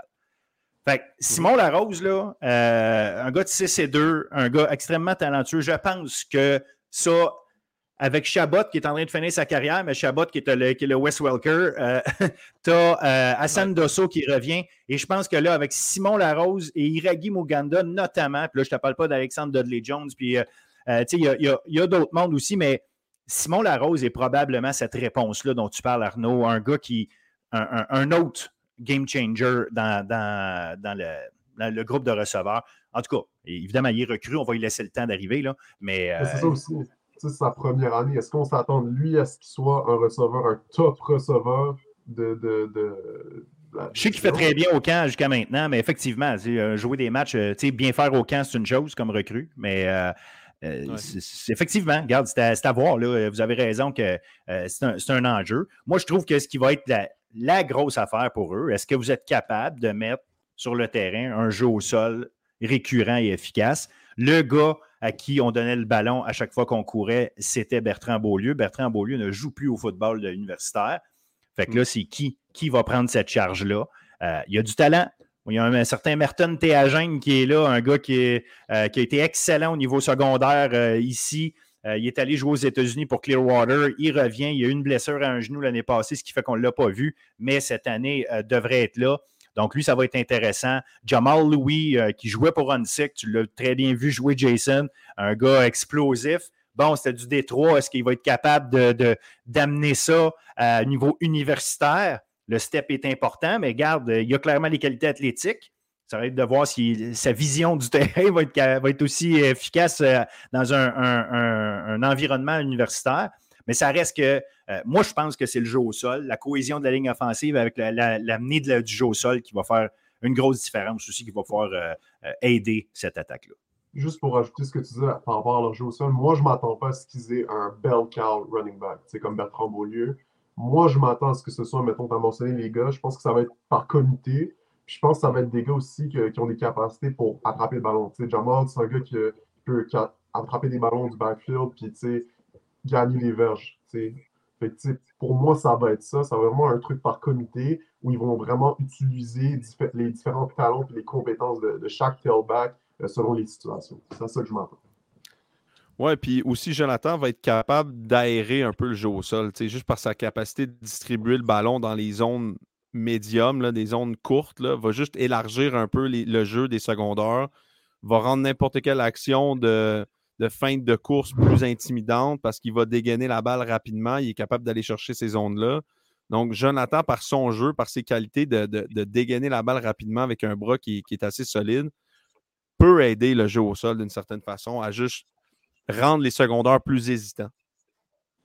Puis il est capable d'étirer le jeu avec ses pieds. C'est un gars dont la vitesse est souvent n'est pas sous-estimée par ses adversaires, mais par les fans qui connaissent peut-être un peu moins ce qu'il était capable de faire. C'est sûr que l'année passée, qu'un claquage, euh, tu n'es pas, pas le même coureur. Fait que ça, ça va être intéressant. Défensivement, euh, c'est pour moi euh, l'an passé la meilleure défensive, nonobstant le nombre de points. Rougiard a accordé moins de points, mais je pense qu'en termes de, de, groupe défensif, c'est l'équipe la plus intimidante façon de parler. Euh, ligne défensive extrêmement solide. Euh, sais, vraiment une belle machine. Les secondaires, très, très athlétiques. Mais on a perdu Michael Broderick, qui est maintenant avec les Elks Edmonton. Sauf qu'on a, on a, tellement, on a tellement de profondeur. Tu, sais, tu parlais que Rouge arrivait à, recruter euh, des très bons joueurs. Ben, il y a deux ans, euh, la manne au niveau des secondaires est allée du côté des Carabins. Fait qu'on a des Mohamed Elchal, des Elliot euh, Boulian. on, a, a vraiment des joueurs de très haut niveau qui sont capables de, probablement shiner cette année puis qu'on risque de voir. et puis la tertiaire, ben, c'est Antoine Bruno qui l'a entre les mains, puis il y a encore beaucoup de talent de ce côté-là, mené par Kalen Saint-Cyr notamment. Non, je, pense que la défensive, ça a toujours été. Euh, ben, ça fait quand même depuis un bout, là, depuis l'ère. Euh, euh, ben, je vais dire, j'aurais pu dire avant, mais je pense que depuis l'ère de Byron Archambault qui est arrivé là-bas avec toute sa gang, je pense que c'est une défensive qui se tient très solide. je pense que, comme tu dis, plus physique, peut-être plus agressive que la défensive de Laval. Laval est vraiment basée comme sur, sur des schémas, vraiment jouer le jeu d'échecs au bon endroit. Montréal joue du football un peu plus agressif. Euh, mais de cet angle-là, je pense qu'un gars comme Antoine peut amener beaucoup de structure aussi dans les schémas.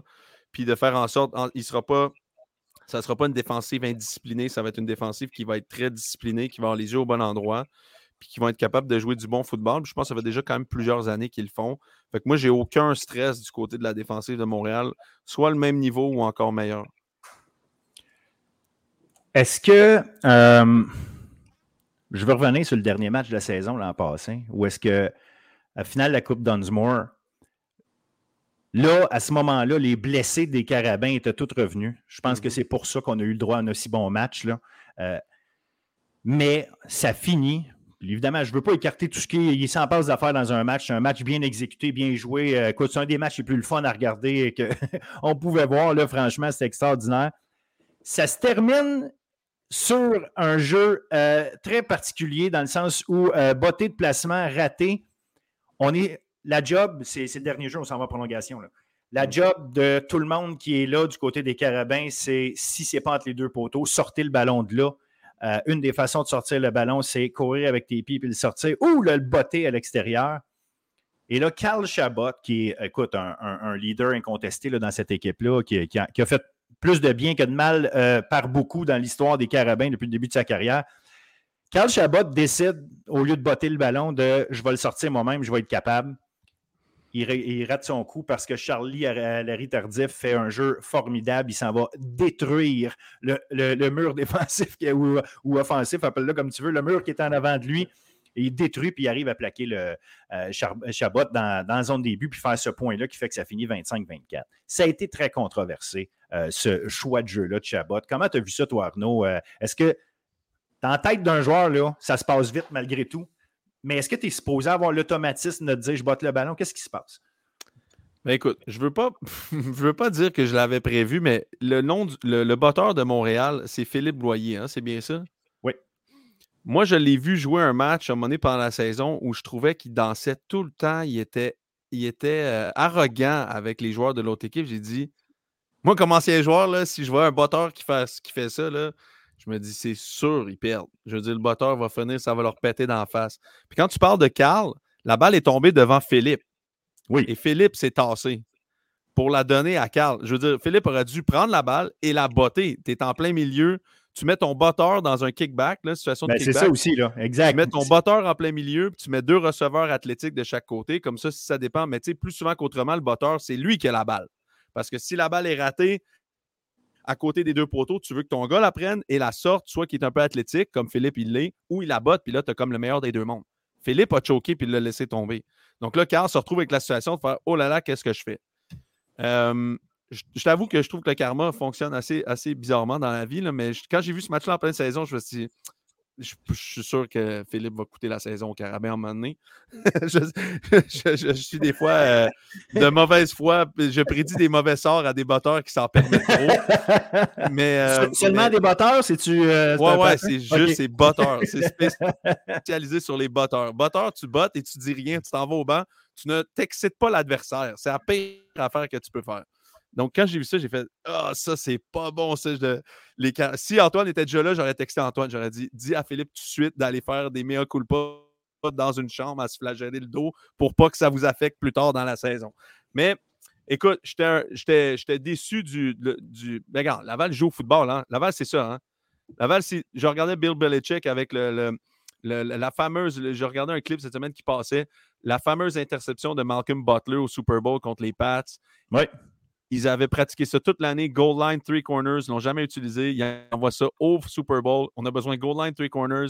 Malcolm va-t'en là-bas. C'est la première fois de l'année qu'ils ont dans une situation de match, mais ils sont prêts. Bon, Laval, c'est ça. Laval, on est tout le temps prêts. Je dis on parce que je me, genre, c'est, le seul moment où vous allez m'entendre dire on. Mais Laval, c'est ça. C'est le programme. On est prêts plus que tout le monde à toutes les fois que le monde pense qu'ils sont prêts, nous autres, on en a fait un peu plus. Fait que je veux dire, ça, c'est classique coaching staff Laval je lève mon chapeau à toute cette organisation-là qui est tout le temps hyper bien préparée pour n'importe quelle situation. Et les gars jouent parce qu'ils l'ont pratiqué puis ils jouent jusqu'au sifflet. Fait que, je veux dire, de voir, moi, je trouvais que ça, c'était du merveilleux beau football. Moi, comme un fan de foot, je me disais, tu, tu, joues jamais ça de ta carrière. On s'entend, là? Je veux dire, moi, je pense que j'ai jamais fait un vrai kickback de ma vie, mais je l'ai pratiqué au moins 50 fois dans ma vie. Lui, fait, sais, Alary descend comme un malade mental, pète tout ce qui bouge, gagne le match pour son équipe.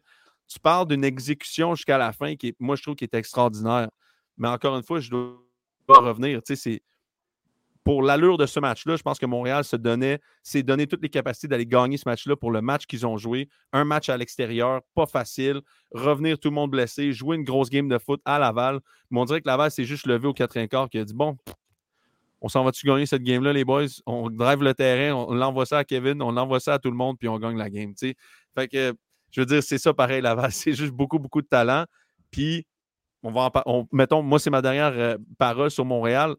avec les cuvées de recrutement que Laval a eu dans les deux dernières années, cette année et l'année dernière, je veux dire, si, Laval si Montréal ne gagne pas cette année, se rajoute encore plus de bâtons dans les roues pour les, pour les prochaines années, ça ne sera pas facile. Non, absolument. Jason, euh, justement, ton, ton take sur ça, puis peut-être l'impact qu'ils ont beau dire non, non, on recommence à zéro, l'impact qu'une fin euh, crève-cœur comme ça de la saison l'année passée, surtout qu'en plus, tu vois tes grands rivaux après ce match-là aller euh, tout gagner puis finir avec la Vanier. Comment Montréal à quel point tu penses, soit couteau entre les dents ou chip on their shoulder, comment ils voient ça? Euh,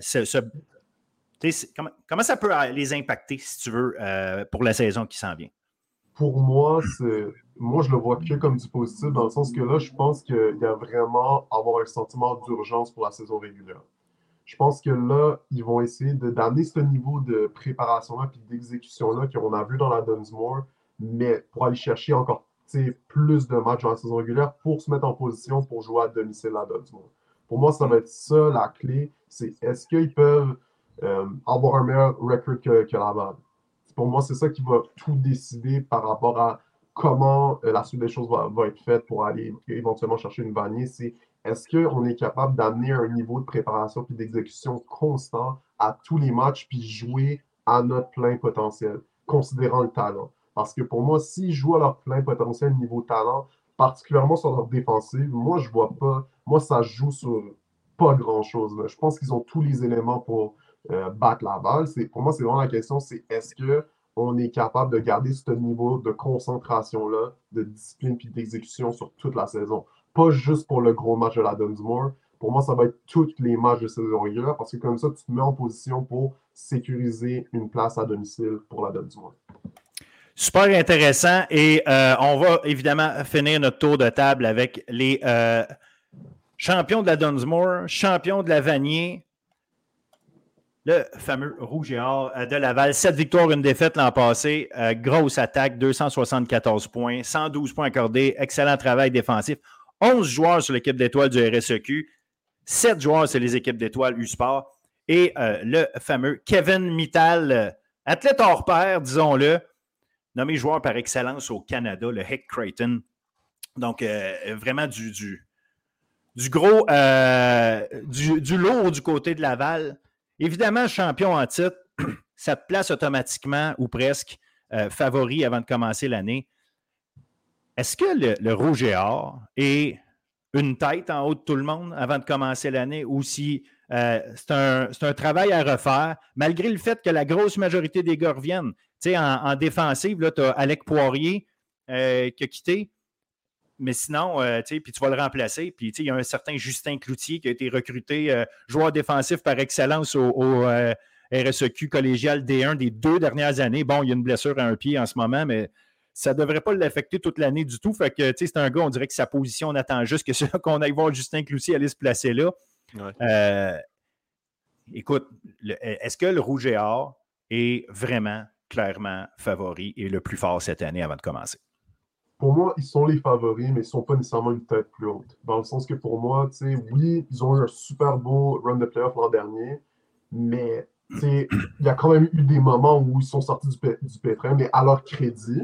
Mais je pense que euh, c'est du travail à refaire. ça va être encore d'appliquer la même discipline, la même constance, puis le même travail de cohésion pour gagner les matchs. Pour moi, il n'y a rien qui est acquis dans le football. Moi, je ne pense pas que tu peux arriver et dire, euh, surtout, je pense, qu'ils peuvent arriver et se dire on est les favoris, ou on peut avoir cette, cette perception-là d'eux comme quoi qu'ils sont en haut de tout le monde. Moi, je pense que c'est sûr qu'on peut les voir comme les favoris juste par le fait qu'ils sont champions. Là, ça va être, c'est une nouvelle année, euh, c'est une nouvelle page, on recommence à zéro puis on se met au travail. Pour moi, c'est aussi simple que ça. Comment, comment euh, en tant qu'ancien Rougeard, justement, qui a été coaché par euh, Glenn, qui a connu Marc Fortier, qui a connu tout ce gang-là, est-ce que euh, Glenn et compagnie vont utiliser le fait d'être champion de la Vanier comme source de Hey, on est là, ça, ça veut dire que tout le monde nous court après à partir de maintenant, pas juste parce qu'on est le Rouge mais parce qu'on est champion, ou hey, on recommence à zéro, guys. Et, comment, comment il travaille, Glenn, par rapport à ça? Glenn, le lendemain de la Coupe Vanier, si on gagne, il, euh, il est déjà en mode l'année d'après. Puis si quelqu'un n'a pas suivi le mode, ben, il va le faire rappeler à tout le monde bien vite. Glenn, c'est très, très stratégique dans sa psychologie sportive. Souvent, nous, ben, moi, j'ai juste fait trois ans, mais je parlais beaucoup d'anciens euh, pour apprendre un peu comment ça fonctionnait. Puis souvent, Glenn est euh, étonnamment très gentil quand Laval perd une année pendant la saison morte et la saison, et l'inverse si Laval gagne.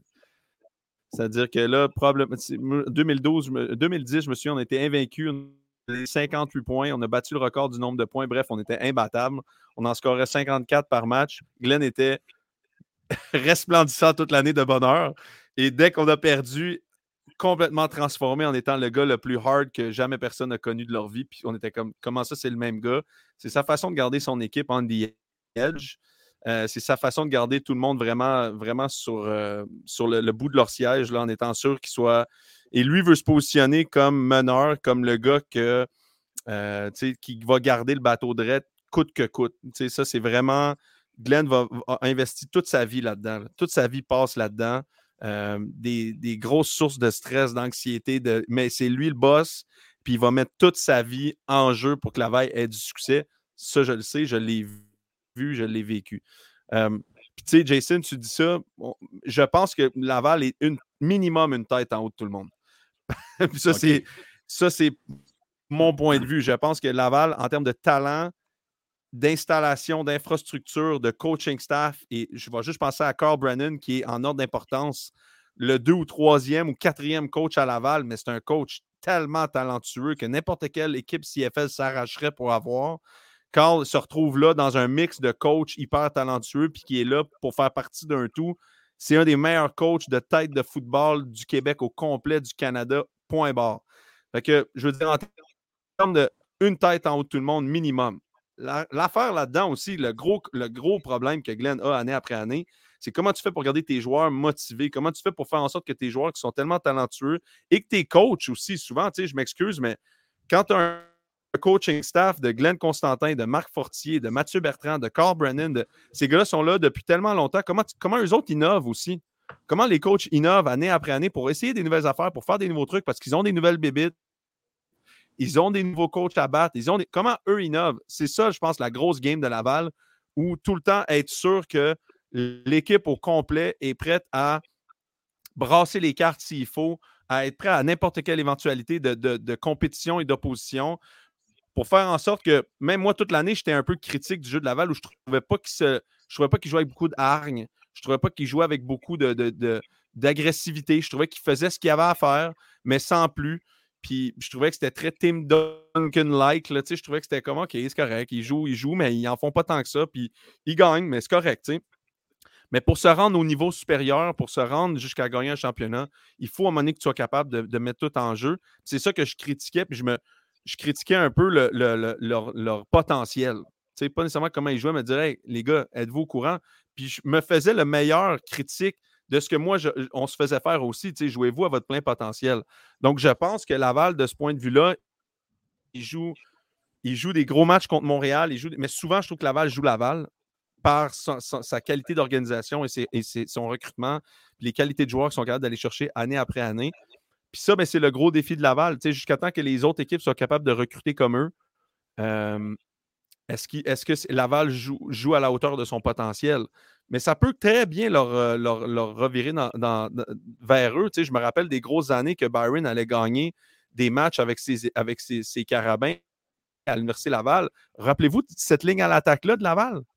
Je veux dire, il y a ben trois first round picks de la CFL, mais il se faisait défoncer par le, front défensif de, Montréal, qui étaient tous des gars qui n'ont pas été joués pro, ou à peu près. Donc, ça, c'est dans le match que ça se passe. Laval est toujours atteignable dans un match.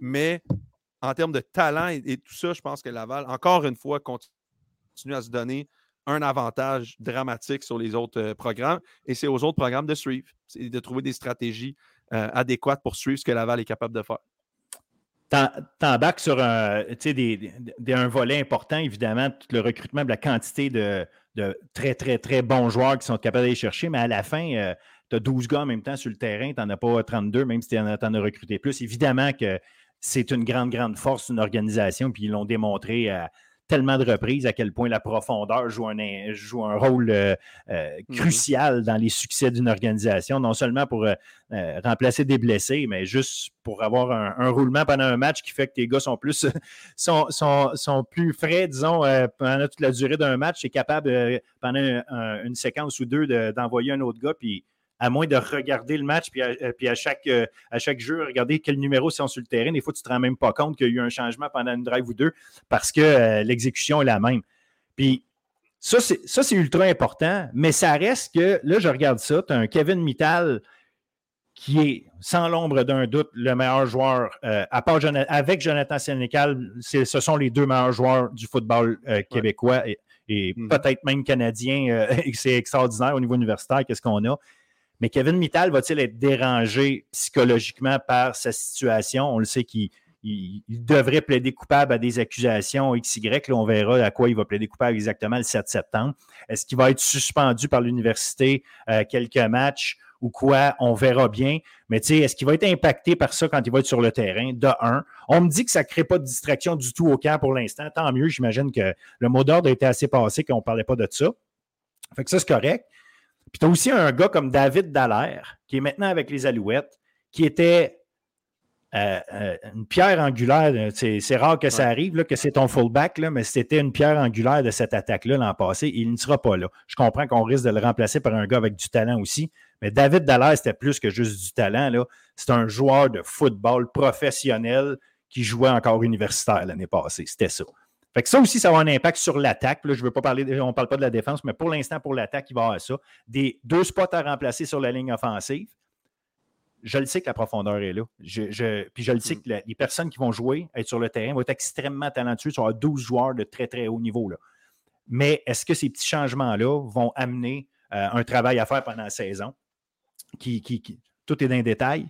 Est-ce que, est que ça pourrait impacter? Cette attaque-là qui a été vraiment dominante, est-ce qu'elle va l'être autant? C'est ça ma question. Moi, je pense pas. Ben, David Dallas, c'est une, perte. Mais pour la ligne offensive, honnêtement, avec Carl Brennan, genre, moi, je, je pense pas qu'il y aura de problème. Genre, je pense qu'ils vont garder la même constance, la même explosion. je pense que, surtout avec Arnaud Desjardins, je pense que, c'est avoir gagné cette vanille-là, je pense que je m'attends à ce que lui aussi prenne un autre step. Soit dans son exécution, dans sa manière de travailler. Euh, je pense qu'on va voir encore plus. Là, je pense que durant la saison l'an dernier, on l'a vu bien gérer les matchs puis bien exécuter. Mais là, je pense qu'il y a eu son anneau, il a fait ça. Là, je m'attends à avoir plus de jeux de lui où il va vraiment exercer une, dominance. Puis vraiment réussir à compléter des passes dans des moments critiques encore plus. pour moi, de ce côté-là, avec juste la machine qu'ils ont et comment ils sont coachés, moi, je ne m'attends pas à ce que leur attaque. Euh, au contraire, moi, je pense qu'ils vont peut-être même prendre un step. C'est ça que je m'attends. Ben, moi, la seule affaire que je pense qui peut sauver la Ligue d'une certaine façon, c'est si Kevin Mittal est suspendu peut-être quatre matchs. si, si ils s'en vont vers ça, euh, je veux dire, ça pourrait donner un break à la Ligue d'essayer de, battre Laval dans les quatre premiers matchs où Kevin n'est pas là. ça, je pense que d'une certaine façon, ça pourrait être le gros challenge de Laval cette année. C'est si l'université, la pression médiatique fait en sorte que Kevin est suspendu pendant plusieurs matchs. Puis il me semble, je dirais quatre matchs. Ce serait mon intuition, un genre de quatre matchs. Euh, deux serait, serait un peu ridicule. Six serait beaucoup trop. Je verrais quelque chose comme trois, quatre matchs se passer. Mais de cet angle-là, je vais dire, si ça, ça se passe, je vais être bien curieux de voir l'université se, se, retourner vers Arnaud. Puis comme disait Jason, est-ce qu'Arnaud Desjardins peut prendre un step? Moi, j'ai parlé avec Mathieu Bertrand il y a quelques semaines. Il m'a dit Moi, le gars qui je surveille, c'est Arnaud. est-ce qu'Arnaud est capable de prendre un step supérieur à ce qui a été? La seule façon que je me pose, puis je l'adore, Arnaud, je, l'aime beaucoup, c'est un, gars super, mais techniquement parlant, il ne me semble pas très clean comme corps arrière. Et je trouve qu'il il est souvent en train de, de se sauver un peu avec les bons joueurs avec lesquels il joue mais je trouve que ses pieds ne sont pas adéquats. Je trouve que ses drops, ce pas souvent les bons pas. Euh, puis ses yeux n'ont pas souvent besoin d'aller à sa deuxième lecture. Fait que si jamais Kevin ne joue pas, je serais curieux de voir si, premièrement, la technique à Arnaud est meilleure qu'elle l'était l'année dernière. Et s'il est capable de faire sa première, sa deuxième et peut-être même sa troisième lecture pour faire continuer des drives, ce qu'il n'avait pas besoin de faire. Il envoyait la balle à Kevin en dessous, puis Kevin courait 26 verges, pétait 2-3 personnes, puis elle aurait un touché. Donc, de cet angle-là, c'est sûr que ça serait différent de, carrément juste mettre l'attaque dans les mains d'Arnaud et d'avoir aucun joueur dans l'attaque parce qu'on va se le dire, n'importe quel receveur est excellent, mais Kevin Mittal, c'est pas juste un receveur, c'est comme un peu tout. C'est un hybride, c'est un, Aaron Hernandez, euh, moins. Ben, non, non, moins. Ben, je trouve que personne. Athlétiquement, il me rappelle Aaron Hernandez. C'est, là, j'en ai dire athlétiquement parce que là. Euh, ouais. mais là, en plus, il est en cours. Il est en cours. Fait que c'est pas bon du tout ma comparaison, là. Mais je veux dire, pour vrai, athlétiquement parlant, Aaron Hernandez aurait été un Hall of Fame gars dans, avec les Patriots, courait avec le ballon. Je ne sais pas si se rappeler, là, Aaron Hernandez était oh, phénoménal. Oh, Puis c'était Kevin Mittal me rappelle un peu c'est qu'on peut lui donner la balle derrière la ligne de mêlée, par-dessus la ligne de mêlée, peut être lié espacé, peut être rapproché, je veux dire, peut bloquer des gars. Un, Debo, un Debo Samuel aussi, là. si on veut être plus euh, contemporain, peut-être un Debo Samuel. Tu as absolument raison. Oh, oui, tu as raison, mais il est, gros, Kevin. moi, en tout cas, ben, c'est vrai que Debo est gros aussi, là, mais, mais moi, j'hésite toujours entre le tweener. Est-ce que Kevin est un receveur ou est un allié rapproché au plus haut niveau? à l'autre niveau, qu'est-ce qui va attirer comme regard? C'est-tu un Anquan Bolden ou c'est un, un, un Evan Engram, mettons, mais un, peu plus physique que Evan Engram dans la NFL. Je ne sais pas où est-ce qu'il se situe, mais une chose est sûre, c'est qu'il attrape beaucoup de ballons pas loin de la ligne de mêlée, puis il gagne beaucoup de verges. Donc, cet angle-là, me fait beaucoup penser à un allié rapproché qui est très, très athlétique. mais tu enlèves ce gars-là. Donc là, tu retrouves une attaque plus conventionnelle. Arnaud qui doit distribuer le ballon, Arnaud qui doit trouver ses lectures. Et il n'y a pas eu à faire ça vraiment dans les dernières années. Et puis moi, quand j'ai regardé ses pieds l'année passée, même dans la Western, je me dis des fois, ses pieds paniquent, sont en panique totale. Puis là, il ne peut pas être en panique si, si, Kevin n'est pas là. Il doit faire ses lectures, doit rester dans sa pochette puis distribuer le ballon. Donc, j'ai hâte de voir si techniquement, parce que je m'attends à une suspension, j'ai hâte de voir si techniquement Arnaud va être capable de soutenir cette attaque-là pendant les quatre premiers matchs. ça risque d'être très bénéfique pour sa carrière si Kevin est suspendu quelques matchs parce qu'il risque de se trouver comme carrière, puis Laval pourra en sortir gagnant s'il sort de là 2-2 ou 3-1 c'est une victoire pour Laval. Puis il y, a, quelque chose d'intéressant aussi. Rappelez-vous, l'année passée, à quel point le jeu au sol était très distribué équitablement entre trois gars euh, euh, régulièrement, ce qui faisait que personne n'avait énormément de portée.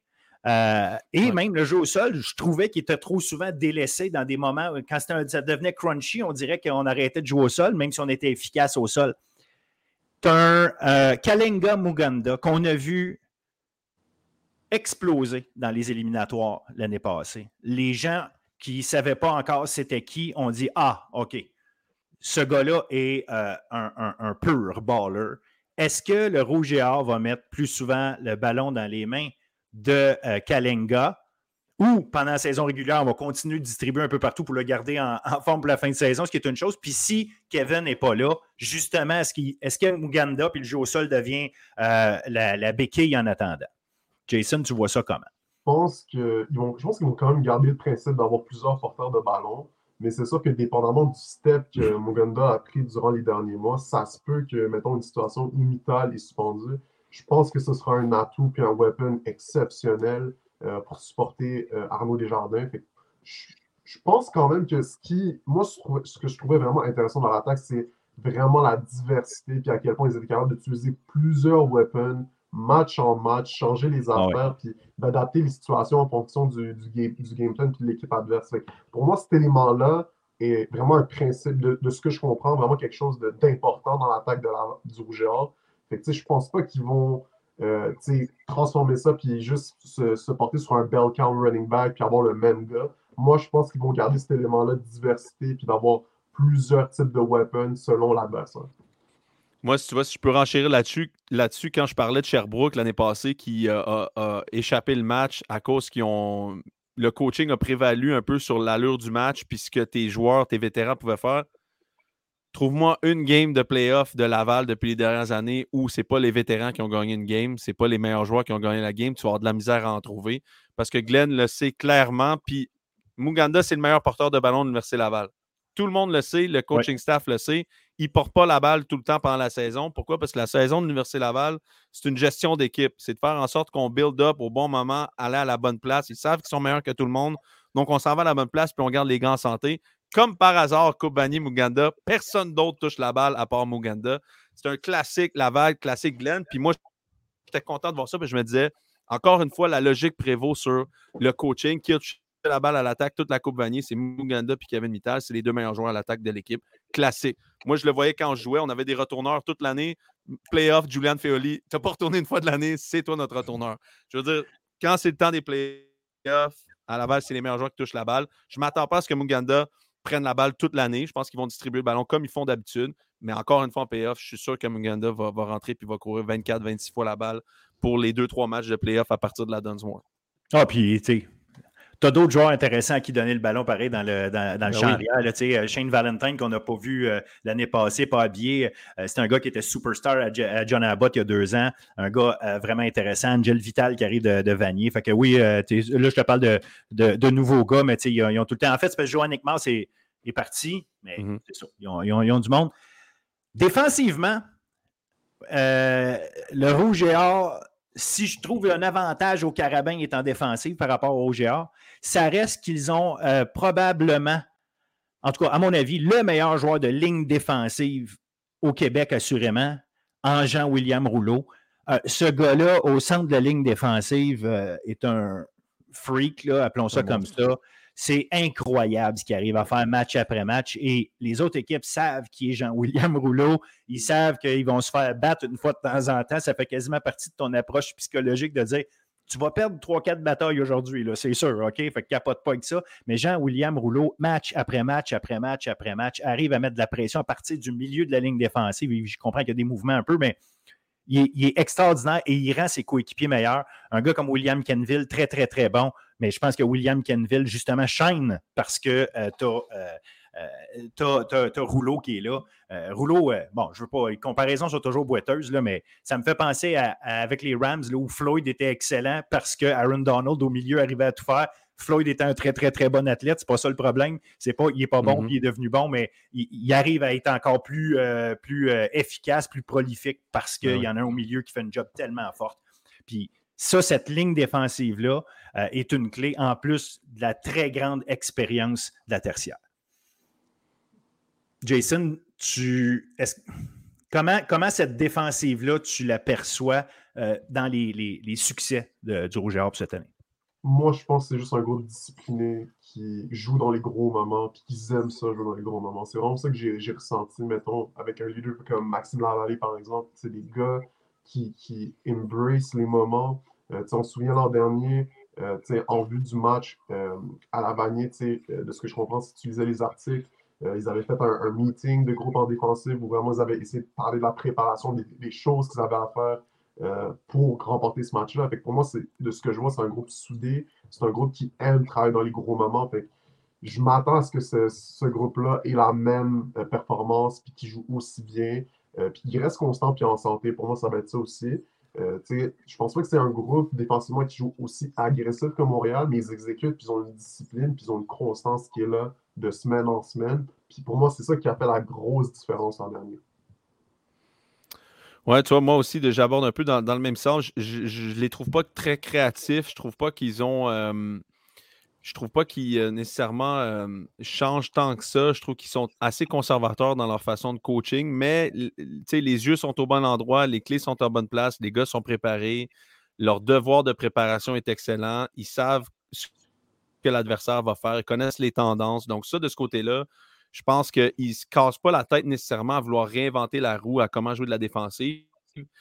Une chose que je remets en doute, par exemple, un peu, c'est la capacité à préparer les, euh, ces gars-là à passer au niveau supérieur. Je trouve pas qu'il y a beaucoup de. Je trouve pas que Laval travaille beaucoup les intuitions et l'instinct des joueurs. Je trouve que c'est beaucoup dans la réaction et de bien se préparer, de bien se placer. Moi, ce que je dirais aux autres attaques, c'est mettez la balle dans les airs pour battre Laval. Mettez la balle dans les airs et n'ayez pas peur que le gars est au bon endroit. Il ne faut pas essayer de trouver le joueur qui va être tout seul contre Laval. Il n'y en aura pas. Fais juste lancer la balle puis fais en sorte que tes gars soient capables d'aller faire des jeux. Parce que je pense que Laval met beaucoup d'emphase sur la préparation, beaucoup d'emphase sur les schémas, les tendances, comprendre ce que l'adversaire fait, mais, mais pas beaucoup l'emphase sur les fondamentaux de la game.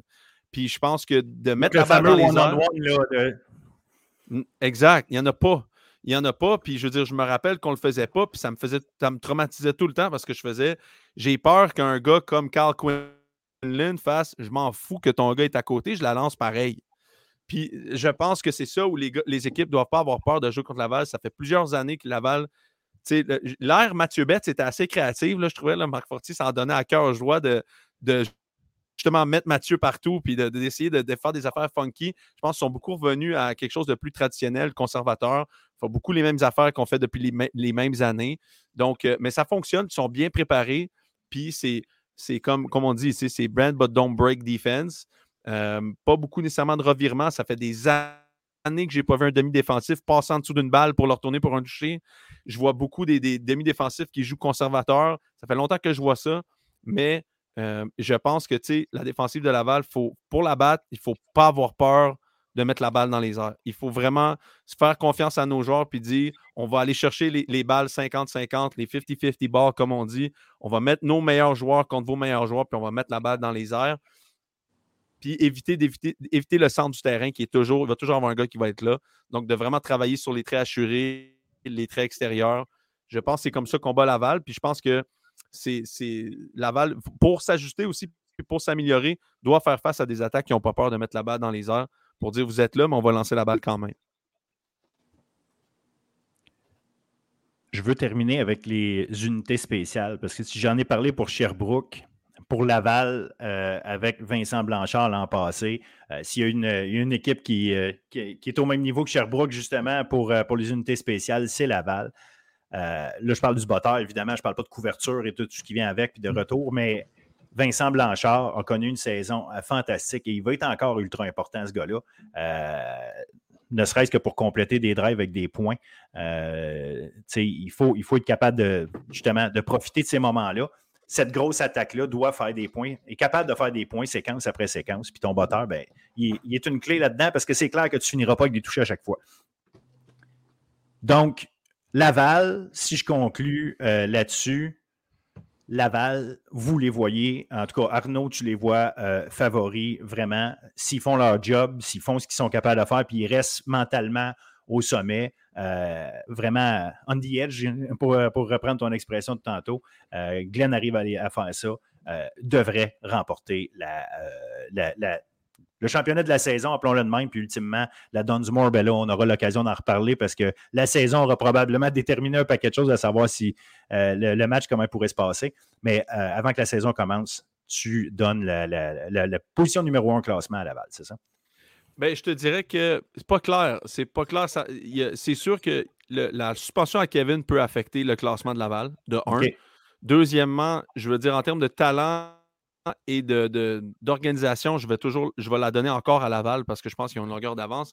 Mais j'empêche pas le fait que Jonathan Sénécal, si les Carabins n'arrivent pas à concrétiser sur le talent de Jonathan Sénécal en ce moment, c'est un échec pour les deux prochaines années. Donc, j'espère que si Montréal écoute, se dise je prends Laval comme favori, mais si j'étais Montréal, je me dirais c'est nous les favoris parce qu'on a le meilleur joueur au pays. Donc, euh, d'une certaine certaine façon, ça, je veux dire, Laval peut gagner la division demain matin, mais Montréal devrait la gagner. Intéressant. Euh, Jason, tu vois ça comment, justement, cette bataille-là? Euh, euh, perpétuelle entre Montréal et Laval? J'ai hâte de voir les autres équipes être vraiment fatigants au point de penser pouvoir les, battre, mais on n'est pas rendu là encore. Peut-être cette année va faire changer les choses, mais justement, Montréal-Laval cette année, à qui tu donnes le, le petit edge ou l'avantage? Moi, je pense, c'est comme Arlo l'a dit, je pense que Laval à Edge, juste par rapport à juste tout ce qu'ils ont accompli puis la structure établie, mais là, toute la pression est sur Montréal. Toute la pression est sur Montréal pour gagner cette mm. année. C'est, ça doit être leur année.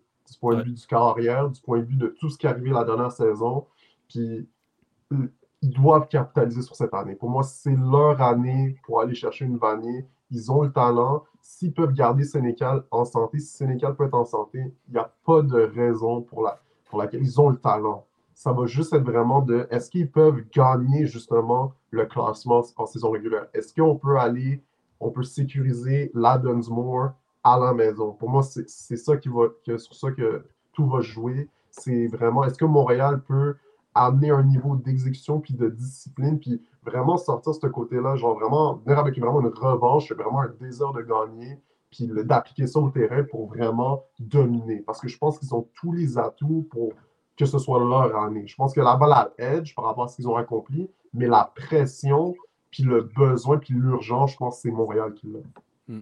Euh, intéressant pareil, parce que normalement, c'est celui qui est déjà en haut qui a la pression de rester là, mais vous avez raison. Euh, je pense qu'on. Même euh, Marco Yadeluca me le mentionnait l'autre jour en entrevue quand quand je, pour préparer mon article sur. parce que je vais, je vais écrire des articles sur chacune des équipes, notamment avec l'aide de Jason. Mais ce que je veux dire par là, c'est que Marco l'a mentionné. c'est comme l'arrivée. On, arrive dans le prime de nos meilleurs joueurs. Là. Et Jonathan, à sa troisième année, euh, on s'attend à ce qu'on soit rendu là. Puis il y a plein de joueurs qui sont à leur troisième année. On parlait de Nicky Farinaccio, ça en est un autre en défense. Fait qu'il y a, il y a comme un, noyau qui arrive à maturité et là, ils disent OK, on, fait qu'à partir du moment où tu dis mon noyau est à maturité, ça, ça veut dire euh, si je ne gagne pas là, euh, ça veut dire que je n'avais pas le bon noyau ou je n'ai pas fait la bonne chose avec mon noyau. Je pense que avez quelque chose de super intéressant. Mais mon feeling à moi, c'est que l'attaque l'année passée des Carabins n'était tellement pas l'attaque qu'elle aurait dû être, à cause des blessures notamment, euh, que je pense qu'on va voir complètement autre chose cette année, du beaucoup plus haut niveau au niveau de l'attaque des Carabins cette année, qui va faire en sorte que euh, on va avoir une pas mal meilleure formation généralement parlant. Puis que ce qu'on a vu à la Dunsmore l'année passée, euh, entre Montréal et Laval, les confrontations, puis qu'on risque encore une fois d'en avoir trois, deux en saison régulière, puis une à la Dunsmore, ces deux équipes-là, ça va être ça risque d'être trois confrontations de ce niveau-là. Évidemment, si tout le monde est en santé, puis s'il n'y a personne de suspendu de, haut calibre. Fait que ça va, être, ça va être à suivre de ce côté-là. Moi, j'ai une question pour vous. C'est quoi vos top 5 carrières de la conférence? En ordre? Jonathan Sénécal, Éloi La Tendresse Régimbal. Est-ce que je mets Olivier Roy ou Arnaud Desjardins? Je vais mettre Arnaud Desjardins à cause de sa saison de l'année passée. Là, je veux lui donner. Là, euh, oui, il travaille dans un, dans un, schéma très clair, mais il est extrêmement efficace là-dedans. Je vais mhm. mettre Olivier Roy 3,5 et mhm. euh, Olivier Robichaud. Puis, Olivier Robichaud, il, serait dans le top 3 d'autres conférences, pour donner une idée. Là. Euh, Olivier ah Robichaud 5, mais ça y enlève rien. C'est vraiment juste parce que les quatre en avant sont, de, sont d'un autre niveau. Puis, tant, mieux pour Robichaud. S'il dit, garde, s'il n'y a personne qui me met de pression, je vais faire ma job, mais euh, c'est, mon top 5. Pour moi, c'est Sénécal, Éloi, Robichaud. Non, c'est quoi? Desjardins. Desjardins. Robichaud, puis Roy en dernier. OK. Moi, tu vois, c'est euh, Jonathan, Éloi, Olivier, Arnaud et Robichaud. Puis comme tu dis, ça n'enlève pas rien à, Robichaud.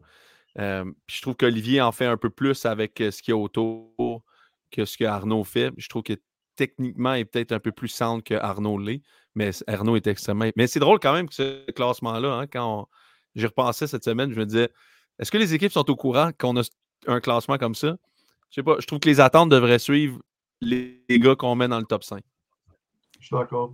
Pour moi, Arnaud, je m'attends à ce qu'il prenne un autre step. Je pense c'est pour ça que je le mets un peu plus en haut. Je pense que juste le fait d'avoir gagné la bannière, je pense que cette expérience-là, puis juste la, la, juste la progression naturelle qui vient avec, moi, je m'attends à ce qu'il devienne un, un top 3 carrière de la conférence. Absolument, mais tu sais, je suis comme Phil. 3 et 4 pour moi sont très, très, très, très. 3, 4, 5 sont très, très serrés. Euh, ouais. Mais, euh, mais quand même, Jonathan et Eloi, une, une coche en avant de pas mal tout le monde. si, les attentes, si les attentes des équipes doivent suivre la qualité de leur carrière, euh, peut-être que Montréal a de la pression de gagner, mais McGill a de la pression de s'améliorer de manière claire cette année.